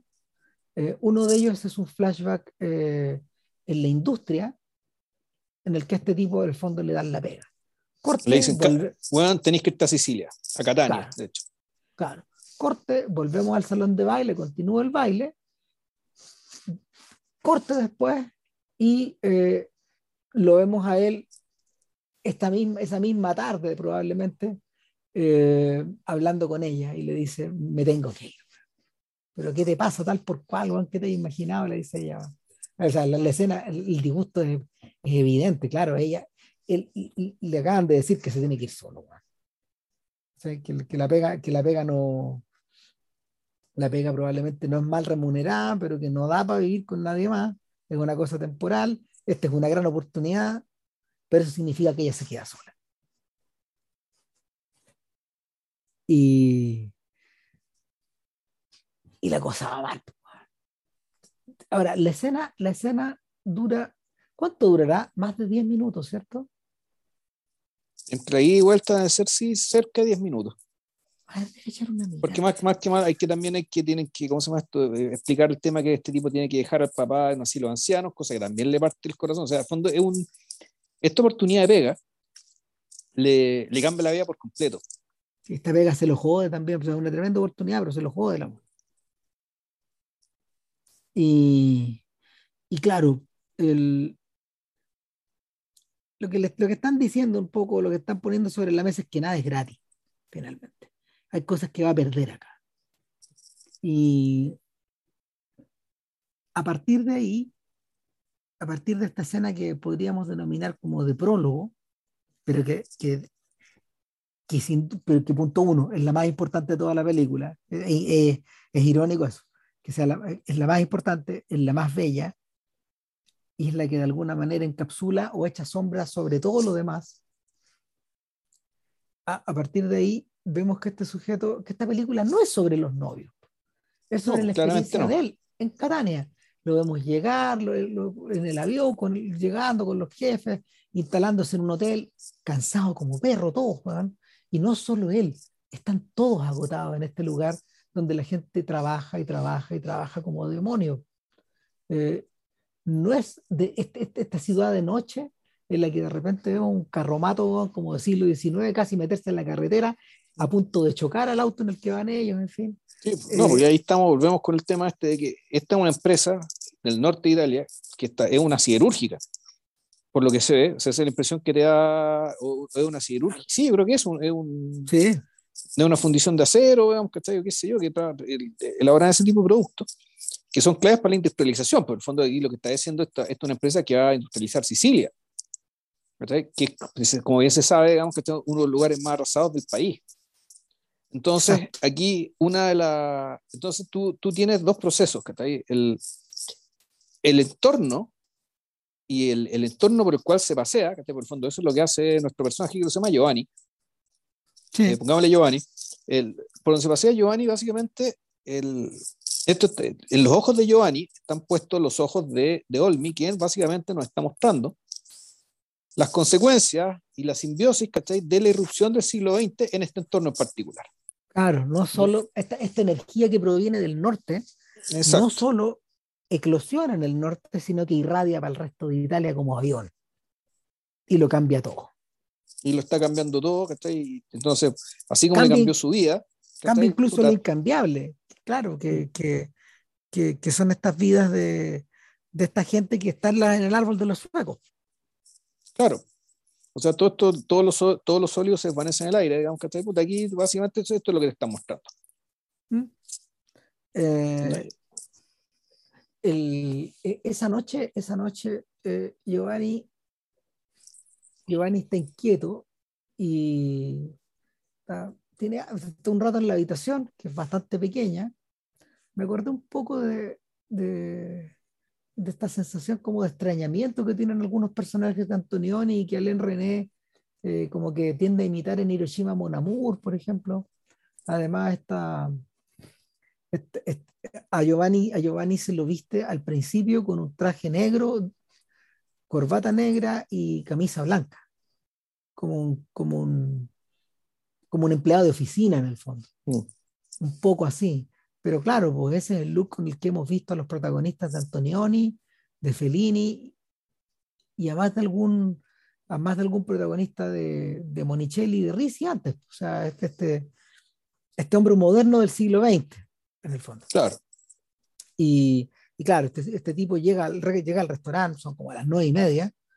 Eh, Está a gusto cerrar la cocina, sí. No, claro, y, y el, el, el mozo no es muy amable. Y de inmediato, después de que le sirve, digamos, le dice, mire, sabe que discúlpeme, estoy bajo mucha presión, le dice. O sea, imagínese, eh, somos dos personas que atienden acá, eh, hemos servido cerca de 100 platos al almuerzo, cerca de 100 platos en la comida, mm. eh, y, y, y, mi pega no termina acá, me tengo que ir a la casa, y mi hijo está en el hospital, está en la clínica, mi señora está viviendo con mi, mi señora está viviendo con mi papá, o sea, con, mi, con sus suegros, eh, y, y, la verdad es que yo llego a la casa y tengo que parar todo de nuevo. O sea, estoy extenuado, estoy hecho pelota. Ahora, eh, Giovanni lo mira muy comprensivo dentro de todo, pero después él va a ver tele en una sala de tele, nunca vemos la televisión, y, y cada, cada gallo que llega a ese lugar está hecho pelota. ¿Les viste las caras? No están viendo la tele, están echados encima del sillón, muertos. Sí, Están, como Doménico llegando a la casa, bueno, una cosa así. Y, y claro, el, la, inquietud de, la inquietud de Giovanni hace que no se pueda dormir, se pone el pijama incluso, y de repente, de lejos, escucha, muy a lo lejos, escucha un sandungue, una música, bueno, de ver huevo allá al fondo, voy a ir a mirar se viste de nuevo, cruza, y es un local que está completamente vacío, pero con la radio puesta a todo volumen, porque el cabro chico que atiende, que es un niño, que, le sirve el café y todo, eh, está también rajado, Juan, yéndose para la casa, Juan, echándose el ánimo para arriba. Eh, mientras termina de lavar todo, le prepara un café y toda la weá. Y claro, la música está puesta porque él la puso así de fuerte. sí, para no dormirse, pues, Exactamente. El, el, niño está hecho pelota. Oh, y claro, uno, uno, uno, lo mira y se ríe un poco de la situación, porque claro, Doménico pensaba que iba un carrete o que, iba a haber algo, y, el, y el, espectador mismo también está, queda igual de sorprendido que el protagonista. Eh, corte, al otro día lo vemos llegar a la, a la construcción, eh, después como de un después como de media hora más o menos de camino, porque el hotel no queda cerca de este lugar, que está más bien cerca de la playa. Y, y a partir de ahí, a partir de ahí, eh, la, la película, la película, la película en el fondo adquiere como tres autorías, siento yo. Una de ellas es Olmi, que está dando vuelta todo el rato en el fondo, su, su mirada. Pero, pero Lamberto Caini, el fotógrafo, que también había fotografiado el posto, eh, en cierta, en cierta forma se convierte en protagonista porque lo que vemos es una mezcla de, de, de, esta historia de ficción con nuestro personaje, pero al mismo tiempo un repaso documental de todo lo que está ocurriendo en el pueblo, en el pueblo, en el hotel, eh, en las habitaciones, mientras él va buscando alguna pensión donde, donde llegar, en la playa, en las plazas, en todos lados. Pero esto está conducido de una manera increíble por una señora llamada Carla Colombo, que era la montajista de Olmi en estas películas. Y, y efectivamente, eh, mira, Colombi, perdón, Olmi dice, Olmi dice, eh, claro, dice, si no hay Fidanzati o Buto cuesta Carla Colombo, que está la mía maestra. Claro, o sea, eh, en, fue en Fidanzati que Carla Colombo se transformó en mi maestra a la hora de poder armar la película. Claro, ella era, ella era una, ella era una autodidacta que, que en realidad aprendió esto un poco por aprendió esto un poco por intuición finalmente y, y claro para, para, los efectos de la película yo diría que ella, ella es clave porque lo que empezamos a ver es una especie de danza entre eh, la perspectiva de Olmi, que es la más grande, entre las imágenes de Caimi y la manera en que Colombo va articulando estas dos, estas dos cosas. ¿Por qué? ¿Por qué razón? Porque a veces, por ejemplo, vemos a Giovanni, eh, vemos a Giovanni trabajando o, o, o, escuchando, por ejemplo, a las distintas lo que hablan las distintas personas en el bus. Y, y, que todos tienen una opinión de todo, todos tienen, hay gente que se queja, de que puta que son flojos, estos, cata, estos catáneos, O sea, hay gente que, hay gente que llega a la pega, está unos días, pero lo que le comento un tipo ahí en, el trabajo, pero esta gente, nunca le han enseñado, que, que, se trabaja con lluvia acá también, pues, Cuando llueve, no vienen a trabajar. Y llueve ahí. Claro, este, este, da la sensación de que este gallo tiene a cargo gente y que se lo cagan en el fondo. Se siente cagado, que lo huevan, lo huevan y, y, no, la gente no llega, no llega. Eh, y, y, así suma y sigue de diversas declaraciones de, de, distintas personas arriba del bus. O, por ejemplo, también lo vemos circular por la playa en algún instante. O sea, pasa desde de, estar trabajando a la playa, después a buscar pega, después en la playa, después en la pega. a buscar pensión. Está todo mezclado. La, película, la película empieza a avanzar. O sea, el, ahí, la apuesta es, claro, efectivamente esto debe ser una decisión de la montajista, de, cómo le damos, de fondo, cómo le damos, y, y cómo, le damos atención, tú decís danza, yo diría más bien es una especie de, eh, tú perdís noción temporal, tú decís cuánto tiempo estuvo así. Exacto, sin embargo parece que son pocos días o son hartos días. O son muchos días, no, no tengo ni idea, no, no hay cómo saberlo, porque básicamente este tipo parece es una, es una eterna, es una repetición, pero que tampoco es repetición porque no te demuestran las cosas en un orden tampoco. No, en un orden que se repita, con un patrón. ¿El tiempo se está estirando o es que en el fondo estos días de cambio de, de, de escenario son tan intensos para Giovanni, él está absorbiendo todo esto como una esponja? ¿Qué es lo que estoy mirando acá? O sea, y, y, y en ese punto donde finalmente cuando cuando Giovanni le escribe a, escribe a Liliana, porque así se llama su novia, él le dice, eh, ¿por qué no me hay escrito? Me siento súper mal, estamos desconectados. Y él le dice de vuelta, en realidad me da, me da, me da cosa escribirte, porque me, tengo me daba miedo escribirte, porque me daba miedo de que fuéramos a terminar, me daba miedo de que siguiéramos. Me da miedo, me da miedo esta relación que en el fondo está siendo suspendida en parte, y ahí empezamos a averiguar más cosas. Y ahí empiezan los novios. Mm. En parte porque, tú sabes, le dice Giovanni, nosotros estábamos viviendo, pero le, da a entender que estábamos, estamos viviendo como pareja hace rato. ¿cachai? Y sin embargo, en ese ir y venir sin casarnos, que volvemos siglo XX, casarse, tener familia, tener casa, tener hijos, no sé. Institucionalizar, pues Estos locos no están institucionalizados. Y yo creo que hay algo de eso que se cobra en, la, en la partida de Giovanni. Y hay algo, tal, vez por eso, tal vez por eso no se podía llevar a la pareja porque no era la esposa. También. Hay algo de bronca ahí. ¿Cachai? También. Mm. Entonces, el, hay, algo que no, hay algo que no se hizo. Ahora, en la, Voy a hacer una digresión respecto del, de eh, algo que me llamó la atención cuando el tipo encuentra pensión. Mm. Porque en algún va a varias partes.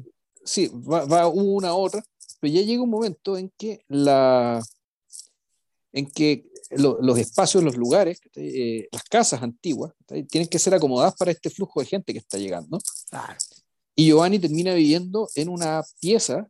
Partiendo partiendo con un, con un taburete que ni siquiera llega hasta el techo. O sea, en el fondo está en un cubículo. Es decir, la forma que tiene la gente de aprovechar el espacio que tiene, estas casas antiguas de techos altos, qué sé yo, de, y, de, de, piezas amplias, sin embargo, para poder rentabilizar más y para dar, dar abasto a la cantidad de gente que está llegando a trabajar a la, a la siderúrgica, eh, puta, necesitáis básicamente eh, irte a ir un, un, cubículo donde en realidad no hay intimidad alguna. Son lugares de paso, de todas formas, donde tú además, y, y, y también interesante que, que la película, puta, lo económica que es, que en ese tipo de espacio, en algún momento eh, tiene los acosos, acosos bastante amables de la dueña de casa. Y, y Giovanni se hace el buen, sale arrancando. En el fondo que también, te, también te está hablando del tipo de persona que es. Mm. de, esa perspectiva. Yo, creo que también antes de terminar no tenemos que hablar de escena del carnaval. O sea, sí, Giovanni llega a vivir ahí, weón. Giovanni llega a vivir ahí. Eh, porque es el mejor lugar que encontró, weón. Sí, después de haber recorrido mucho, según lo que nos dice digamos, la película y su avance.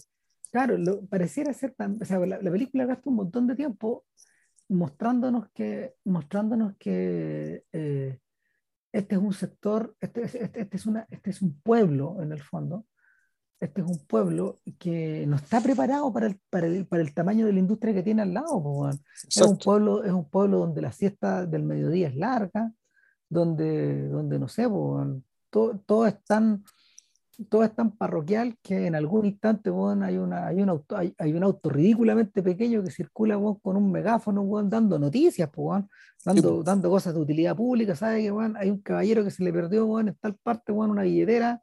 Eh, eh, va a dar recompensa la plata que tenía adentro, pero por favor devuelven los documentos importantes que tenía. Así, Entonces, sí, claro. Entonces, sí, no, claro, o sea, el, el, concepto de impacto ambiental en aquel entonces no existía. Y, impacto ambiental eh, y sustentabilidad en general, digamos, no. Es que, es que yo pienso, o sea, para, para, entender esto hay que trasladarse, por ejemplo, a un Chile donde en Huasco, por ejemplo, se está construyendo la CAP. ¿Cachai? O o no, lo que fue con el Machicura, ahí en Curicó para arriba. Pues, Exactamente. O, por ejemplo, eh, la papelera en Constitución. Sea, hay que retroceder harto. Mm, pero, pero claro, todos esos lugares, todos esos lugares precisamente son, son, son, son espacios muy provinciales donde, donde, primero que nada, no había, no había infraestructura para sostener la cantidad de gente que llegó pero en segundo lugar, la, la, el, el, ritmo de la vida tampoco era capaz de sostener esto otro. En términos, eh, en términos de interés, por ejemplo, de, de generar, de generar esa, en términos de, de, cosas, de cosas tan inmediatas como generar entretención, de generar distracción. Sí. No, ¿cachai? y peor todavía, ¿cachai? La, la, comunidad tampoco tenía cómo defenderse, ¿cachai? En caso de que la industria fuera literalmente contaminante, digamos, por lo tanto, convertirse en una zona de sacrificio, pues, O sea, la película ni siquiera lo sugiere salvo, salvo en el instante en que Giovanni se da vuelta por la playa y todo así, ¡uh, loco! La va a crecer tanto porque están al lado que estos cabros chicos que se están bañando van a terminar, van a terminar chapoteando en líquidos percolados. O sea, pero eso lo piensa uno desde esta, desde esta perspectiva. Y 50 o 60 años después, pues. No, claro, mira, mira, si, si, somos generosos, en los 80. ¿cachai? En los 80 ya, ya, ya el, el, el daño ya estaba hecho. y, y, eran visibles las consecuencias. Eran visibles, claro, pero en ese momento, en ese momento esto era presa de, un, de una especie de estupor. Y, y, y la mirada de Giovanni, eh, la mirada de Giovanni tiene algo de estupor. Él forma parte de claro. esto que cambia, pero él no entiende hacia qué dirección. De hecho, el pueblo, el pueblo está sometido a, a ritmos y presiones atávicas que son más profundas, que, que ahí sí. están expresadas en el carnaval. Claro. Que, que, que ese, ese, ese, ese, es otra escena magistral. Pero claro, no es, tan, no es tan impresionante como la del principio, porque acá uno está más bien preparado un poco. O sea, lo, lo, uno ha visto cosas así antes también. Sí, sí, claro. Y es una escena cuyo fin es básicamente, yo creo que es una de las escenas clave también para que Giovanni entienda, eh, o más o menos capte, el, básicamente el, el, el, el, trasfondo de su relación con, con Liliana. Claro. Y un poco para despertarlo al respecto también. Claro, ¿dónde estoy parado? ¿Qué estoy haciendo? O sea, ¿Qué estoy haciendo? ¿Qué, me pasó? Sí. El, en, lo, en, los, en, en, sucesivos flashbacks, por ejemplo, nos damos cuenta de que, de que en realidad el papá está bien mal, en malas condiciones, bueno, y el caballero, eh, o sea, probablemente no, Giovanni no lo volverá a ver. Da la sensación. Eh, otra, cosa que, otra cosa que ocurre es que, claro, nos damos cuenta de que esta relación que no tiene nombre porque no tiene, que no tiene, que no tiene título, por ponerle alguna, por bautizarle de alguna forma, eh, estos novios que no lo son, en el fondo, o estos eternos novios, eh, el asunto estaba ensillado porque Giovanni anduvo metiendo las manos con la chiquilla que sacó a bailar. Es que eh, eso es interesante, A esa altura, yo tú lo interpretaste como flashback, yo lo interpreté como sueño. Es que hay, es que hay dos escenas. Hay dos escenas y en una de esas después Liliana se lo, Liliana se lo enrostra. Y yo dije, ah, chuta, al menos una de esas no era un sueño. ¿Cachai? Por eso, por eso lo, lo, lo, comento así, porque al menos en una de esas escenas, Liliana le dice, le dice, si no, yo sé lo que pasó, entiendo lo que pasó también. Y, y claro, pues eso también marca cierta reticencia.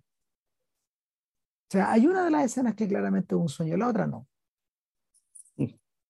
Y, y claro, para ese entonces, en el medio del carnaval, bueno, ya estamos metidos en, una, en otras lógicas. Pues, o sea, el carnaval bueno, es el desmadre total. O sea, toda esta población que nunca vimos, repleta de mar a mar la plaza. Pues, sea, del, lado a lado de la plaza. Son miles de personas las que están ahí. Venidas probablemente de quién sabe dónde, de, lo profundo del campo también, me imagino. Sí, pues. Eh, son ahora, yo, ahora, yo mi duda es si ellos están en Catania o están en un pueblo chico cerca de Catania. No, yo creo que ya no están en Catania. Yo creo que ya, ya están, están, en algún lugar un pelito más grande. Ah, una cosa, una, cosa que, una cosa que hay que mencionar de la Sicilia de la época es que eh, Sicilia, Sicilia en esa época todavía tiene las huellas de la Segunda Guerra Mundial. Hay que acordarse que Sicilia fue el primer territorio europeo reconquistado por los aliados por ahí entraron y en los testimonios de brutalidad y de maldad y de, y de crimen que, que, se generaron desde, desde las dos partes fue salvaje, terrible. Sea, y las huellas de esa, de esa destrucción estaban, estaban todavía latentes hasta 20 años después.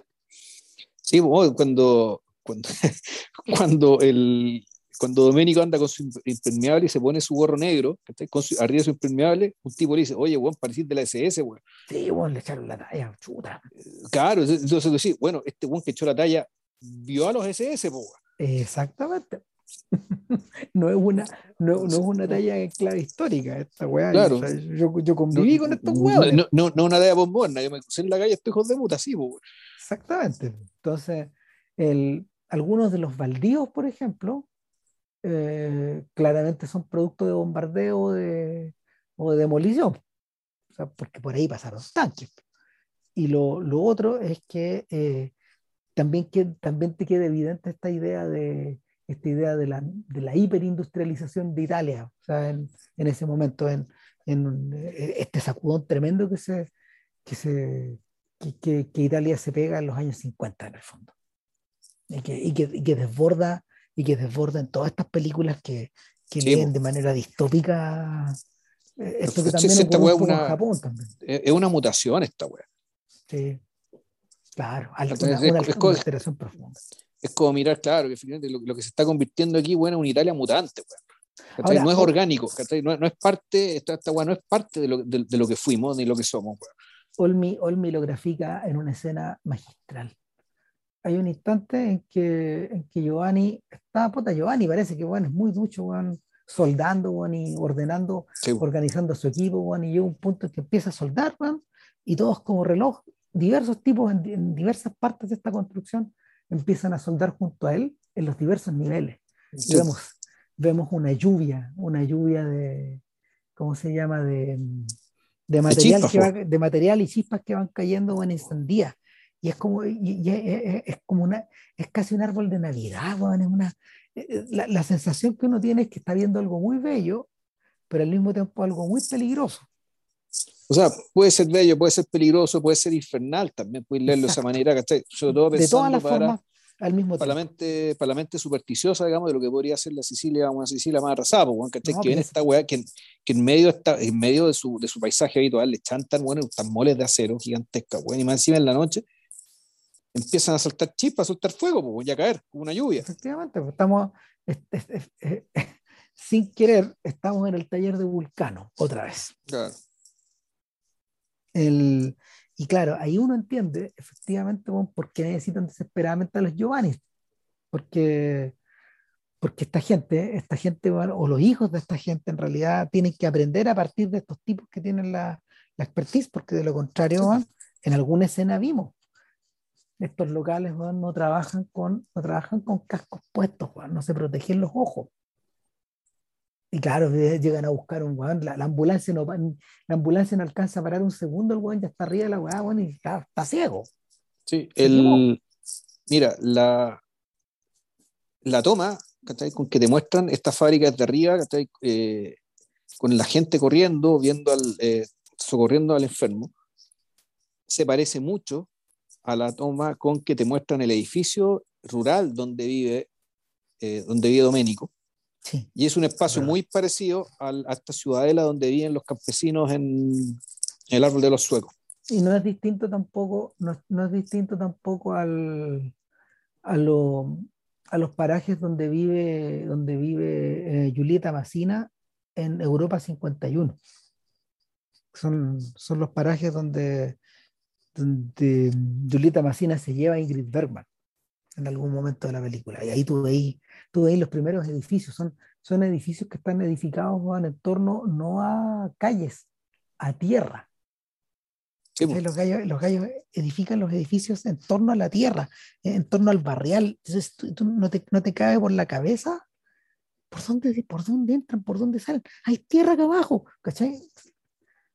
O hay, o hay o hay macadam, o hay algún tipo como de asfalto, pero que, que, que tú, tú decís, esta agua tiene como, no sé, 3 centímetros, bueno, y de ahí para abajo en la tierra de nuevo. Claro, la gente la está emparedando de alguna manera. Ahora. No, tú decís que no hay la urbanización, a diferencia de nosotros, que puta, manda a la calle primero. Y en torno a la calle tú construyes. Sí. Eh, por, lo menos, creas veredas. No, pero los, los, blogs de la Corby, los blogs de la Corby que se edificaron en Chile a partir de finales de los 60, del gobierno de Frey, lo que hacían era que efectivamente eh, eh, entraban en estos baldíos, construían estas huevas, pero crean unas mini plazoletas, todo era de tierra. Yo viví en una de esas huevas cuando chico. Y, y el, y como se llaman, pero tenía, pero tenía las veredas.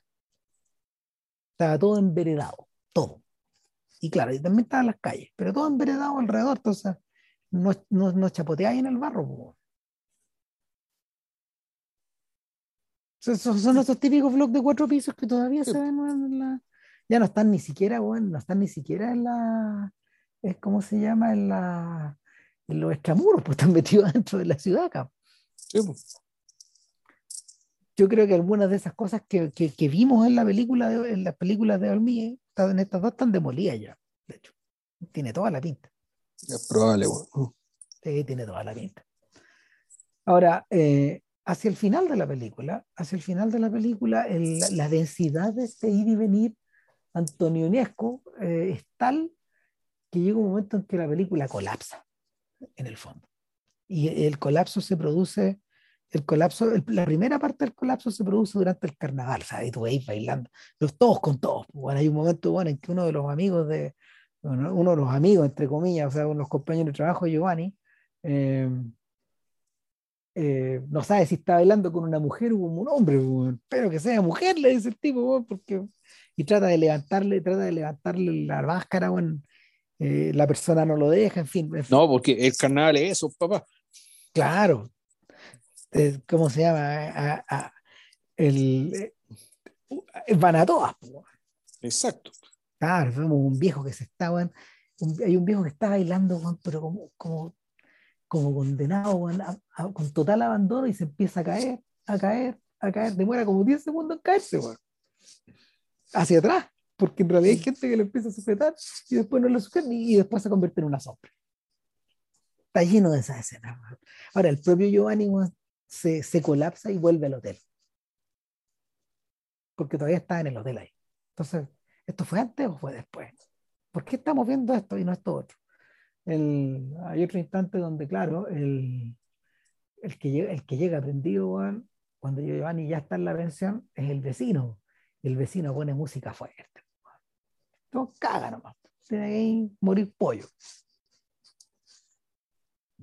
Eh, sin embargo, hacia el final de la película y cuando ya, cuando, cuando la, cuando, el, cuando la comunicación entre los novios se ha restablecido, eh, sobreviene la tormenta, la tormenta de verano. Y esa tormenta como que te anuncia algo, como que significa algo, pero no sabéis qué. No. No sé si se va, se acaba la relación o ella se va a montar el macho y se va a ir para allá, ¿no? Claro. No, no, no se sabe, pero el fondo de la tormenta es un cierre muy parecido a la tormenta que no ocurre en, en la película de los Coen, en Serious Man. Así es. Es como, El, que después de la tormenta no puede venir nada. Claro, e, e, es, como el final, es como el final de All Along the Watchtower de Bob Dylan. Two riders were approaching, the wind begins to howl. Pues, estos guanes están en una torreta del castillo mirando cómo dos, dos, dos, jinetes empiezan a aproximarse, pero también empieza el, empieza el viento a soplar. Y ahí termina la canción. Pues, está todo un poco en el aire. Eh, el, algo viene, no sabemos qué. No sé, pero a la hora, a la hora de cortar la película ahí y cortarla así, sí, pero además te está diciendo, sí, y, además, pero además con eso está diciendo, bueno, la película no se trataba de los novios, por lo tanto. Igual no, se trataba de los novios. fondo, y eso, porque tú decís, bueno, la película pareciera ser que eh, va, son estas largas divagaciones, ¿cachai? De, eh, más que estos largos paseos, ¿cachai? De, de Giovanni, digamos, ¿cachai? Absolutamente aleatorios, caóticos, digamos, ¿cachai? Eh, a través del montaje. Entonces tú decías, la película es esto. Y en algún momento se retoma el tema de la relación, empiezan los novios, y sin embargo la película termina así. Entonces es, es una película que para mí es bien desconcertante, ¿cachai? La, la, la, forma que toma, ¿cachai? Y te hace preguntar, bueno, ¿por qué era importante entonces volver a retomar el tema del noviazgo, ¿cachai? Si esto va a quedar así. Pero si al mm. mismo tiempo, si no hubiera tenido eso, ¿cachai? La película tampoco hubiera estado completa. Mira, yo tengo otra teoría, man. Eh, pero es más, o más tirano, o sea, y, y, el, es porque me recordó otra cosa. Lo que pasa es que hay una obra italiana que se llama Los novios, que es re importante. De Manzoni, sí, pues. Exacto. Alejandro Manzoni, estamos hablando del siglo XIX profundo, de la, de la independencia, perdón, de la unificación. Exacto, e, esa, esa, esa, novela que es larga se llama Y promesa esposi. Los esposos prometidos, algo así. Y claro, el, es una historia, es una historia, es una novela del siglo XIX donde, donde en el fondo, a ver, la novelística encubre otra cosa. La novelística encubre eh,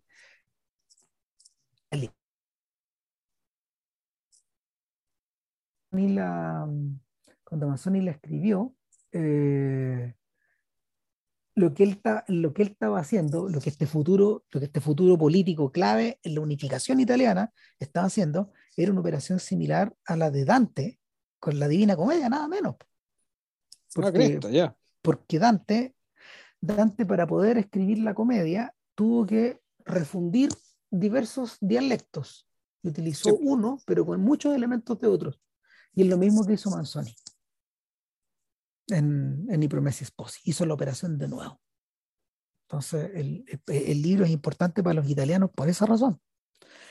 A mí me da. Ah, ahora, los italianos de alguna manera adoran, adoraron el libro y lo, lo, lo consideran algo similar a las, a las óperas de Verdi, en cierta forma. Reconfigurar un paisaje que es de una manera, pero que ahora emerge de otra a mí me da la sensación de que Fidanzati algo de eso tiene. Esta idea de eh, agarrar un paisaje que era de una forma para explicarte que ahora va a ser de otra. Y que, que no hay, no hay, que no hay voluntad, no hay contrato, no hay tradición que valga en estos escenarios donde eh, lo que está debajo de tus pies se está reconfigurando. Sí, te, van a pasar máquinas. Ah, todos, los sol, todos los óleos se desvanecen en el aire. Ah. La máquina pasa. La máquina pasa, no importa si soy conservador o rebelde o, lo, que, o lo que sea. La máquina pasa nomás. Chao. Eh, a mí me da la sensación de que la película por dentro, por dentro oculta eso.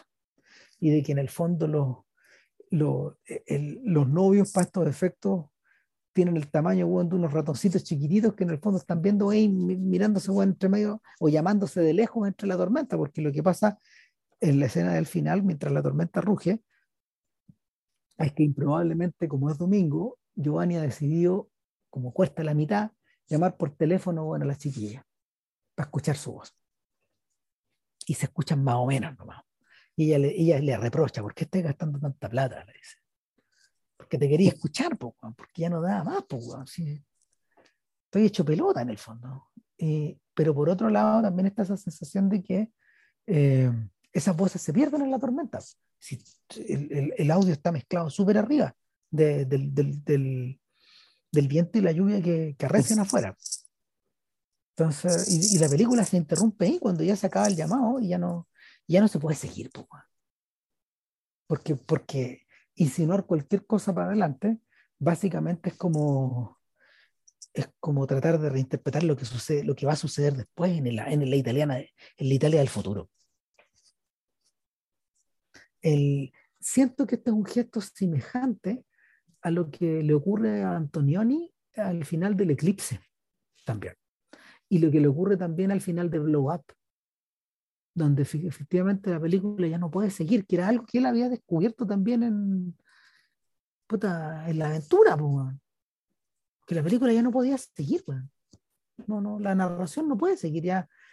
Si tú, si, si tú la vas a continuar, te va a pasar lo que le ocurre a Hitchcock en Psicosis, que tienes que revertir al género para poder continuar. Porque, porque la, la estructura, que, la estructura que, que, que creaste ya no se puede sostener por la, por, la simple, por, el, por el simple lenguaje cinematográfico, por lo cinemático, sino que tenéis que, tenéis que interpolar ya cosas que son, que van a sonar falsas también, que van a sonar desde el género, desde la trama, desde, ¿cachai? No sé. Y, y tenéis que entrar en el mundo del documental también, en el fondo. O sea, revertir algo si, ya entraste, si ya entraste, ya tenéis todo lo que tenéis que decir respecto de, eh, puta, de la cagada que está dejando esta siderúrgica acá, del cambio, del cambio acelerado que se está produciendo, estáis visto con los ojos de un extranjero, además, es importante, y, pero, el, pero claro, eh, ante eso, pues efectivamente lo que pasa ¿no? con esta pareja de novios realmente es bien poco importante. Pues. Claro. Eh, o lo es todo, por el contrario también. Pero ya no, no, no, no podéis no podéis poner la mano al fuego por ellos, por, por, nadie en realidad, por lo que pasa después. El, yo no soy muy ducho en las películas de Pasolini, en realidad, desde el del periodo. Me da la sensación de que, por ejemplo, a Pasolini le, estaba, le estaban importando otras cosas. Y lo que le estaba importando a Bertolucci tampoco era lo, y, y, y a Veloquio tampoco eran estas cosas nadie está hablando del, de, este, de este porvenir con esta claridad. A lo mejor los comediantes, Juan.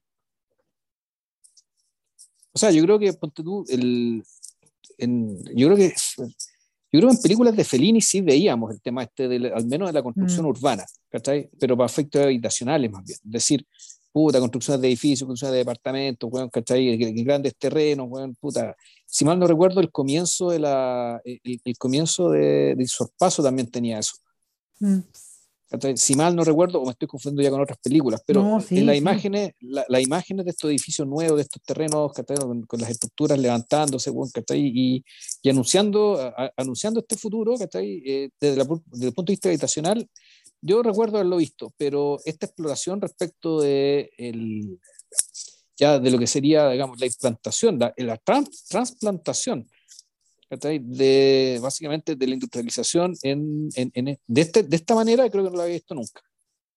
No, yo creo que tampoco. No, porque ah, a lo mejor, mira, ¿sabéis dónde está? Está en dos o tres cosas que yo sé de ella, de Godard, pero ocupado de otra manera. Godard entendió que esto pasaba, pero Pérez lo trasladó como a... Él, hizo esa mezcla entre las profesiones, la profesión de esta prostituta de la película, al mismo tiempo el cambio del pasaje, el, paraje urbano, todo era mucho más abstracto. acá esta cuestión está latiendo, o sea, tú, tú estás viendo que en el fondo esta, estas cosas que estas cosas que los ingenieros proyectan o que los ministerios proyectan o que las relaciones exteriores que ayudan a, ayudan a gestar influyen en lo pequeño también. Influyen en este viejo que se está quedando en ese hogar y que que va a morir sin el hijo al lado. Influyen también en esta pareja que no se puede casar y que a lo mejor no se va a casar y en último término, influyen bueno, en los campesinos bueno, que en realidad, eh, desbordados como están eh, eh, en el carnaval, bueno, se siguen aferrando a estas costumbres centenarias.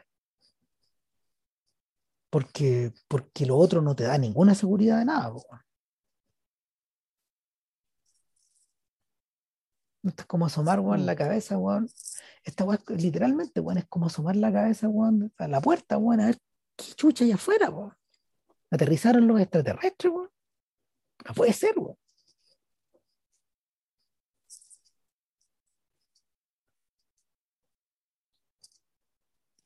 En fin. Puta, yo creo que basta, ¿no? Sí, no, basta, estoy agotado. No, se acaba esta, bueno, ya. Eh, bueno, siguiente podcast, el árbol de los suegos, pues. El árbol de los suegos, sí, pues.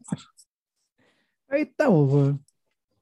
Eh, están en el Criterion Channel, eh, las tres películas están en Criterion Channel, o sea, para los que tengan Criterion Channel pueden verlas ahí. Y si no, el pirata no va, porque si están ahí, están pirateables. Así es. Ya, señores, cuídense. Nos vemos. muy bien. Gracias por escucharnos y mucho coraje. Chao. Chao.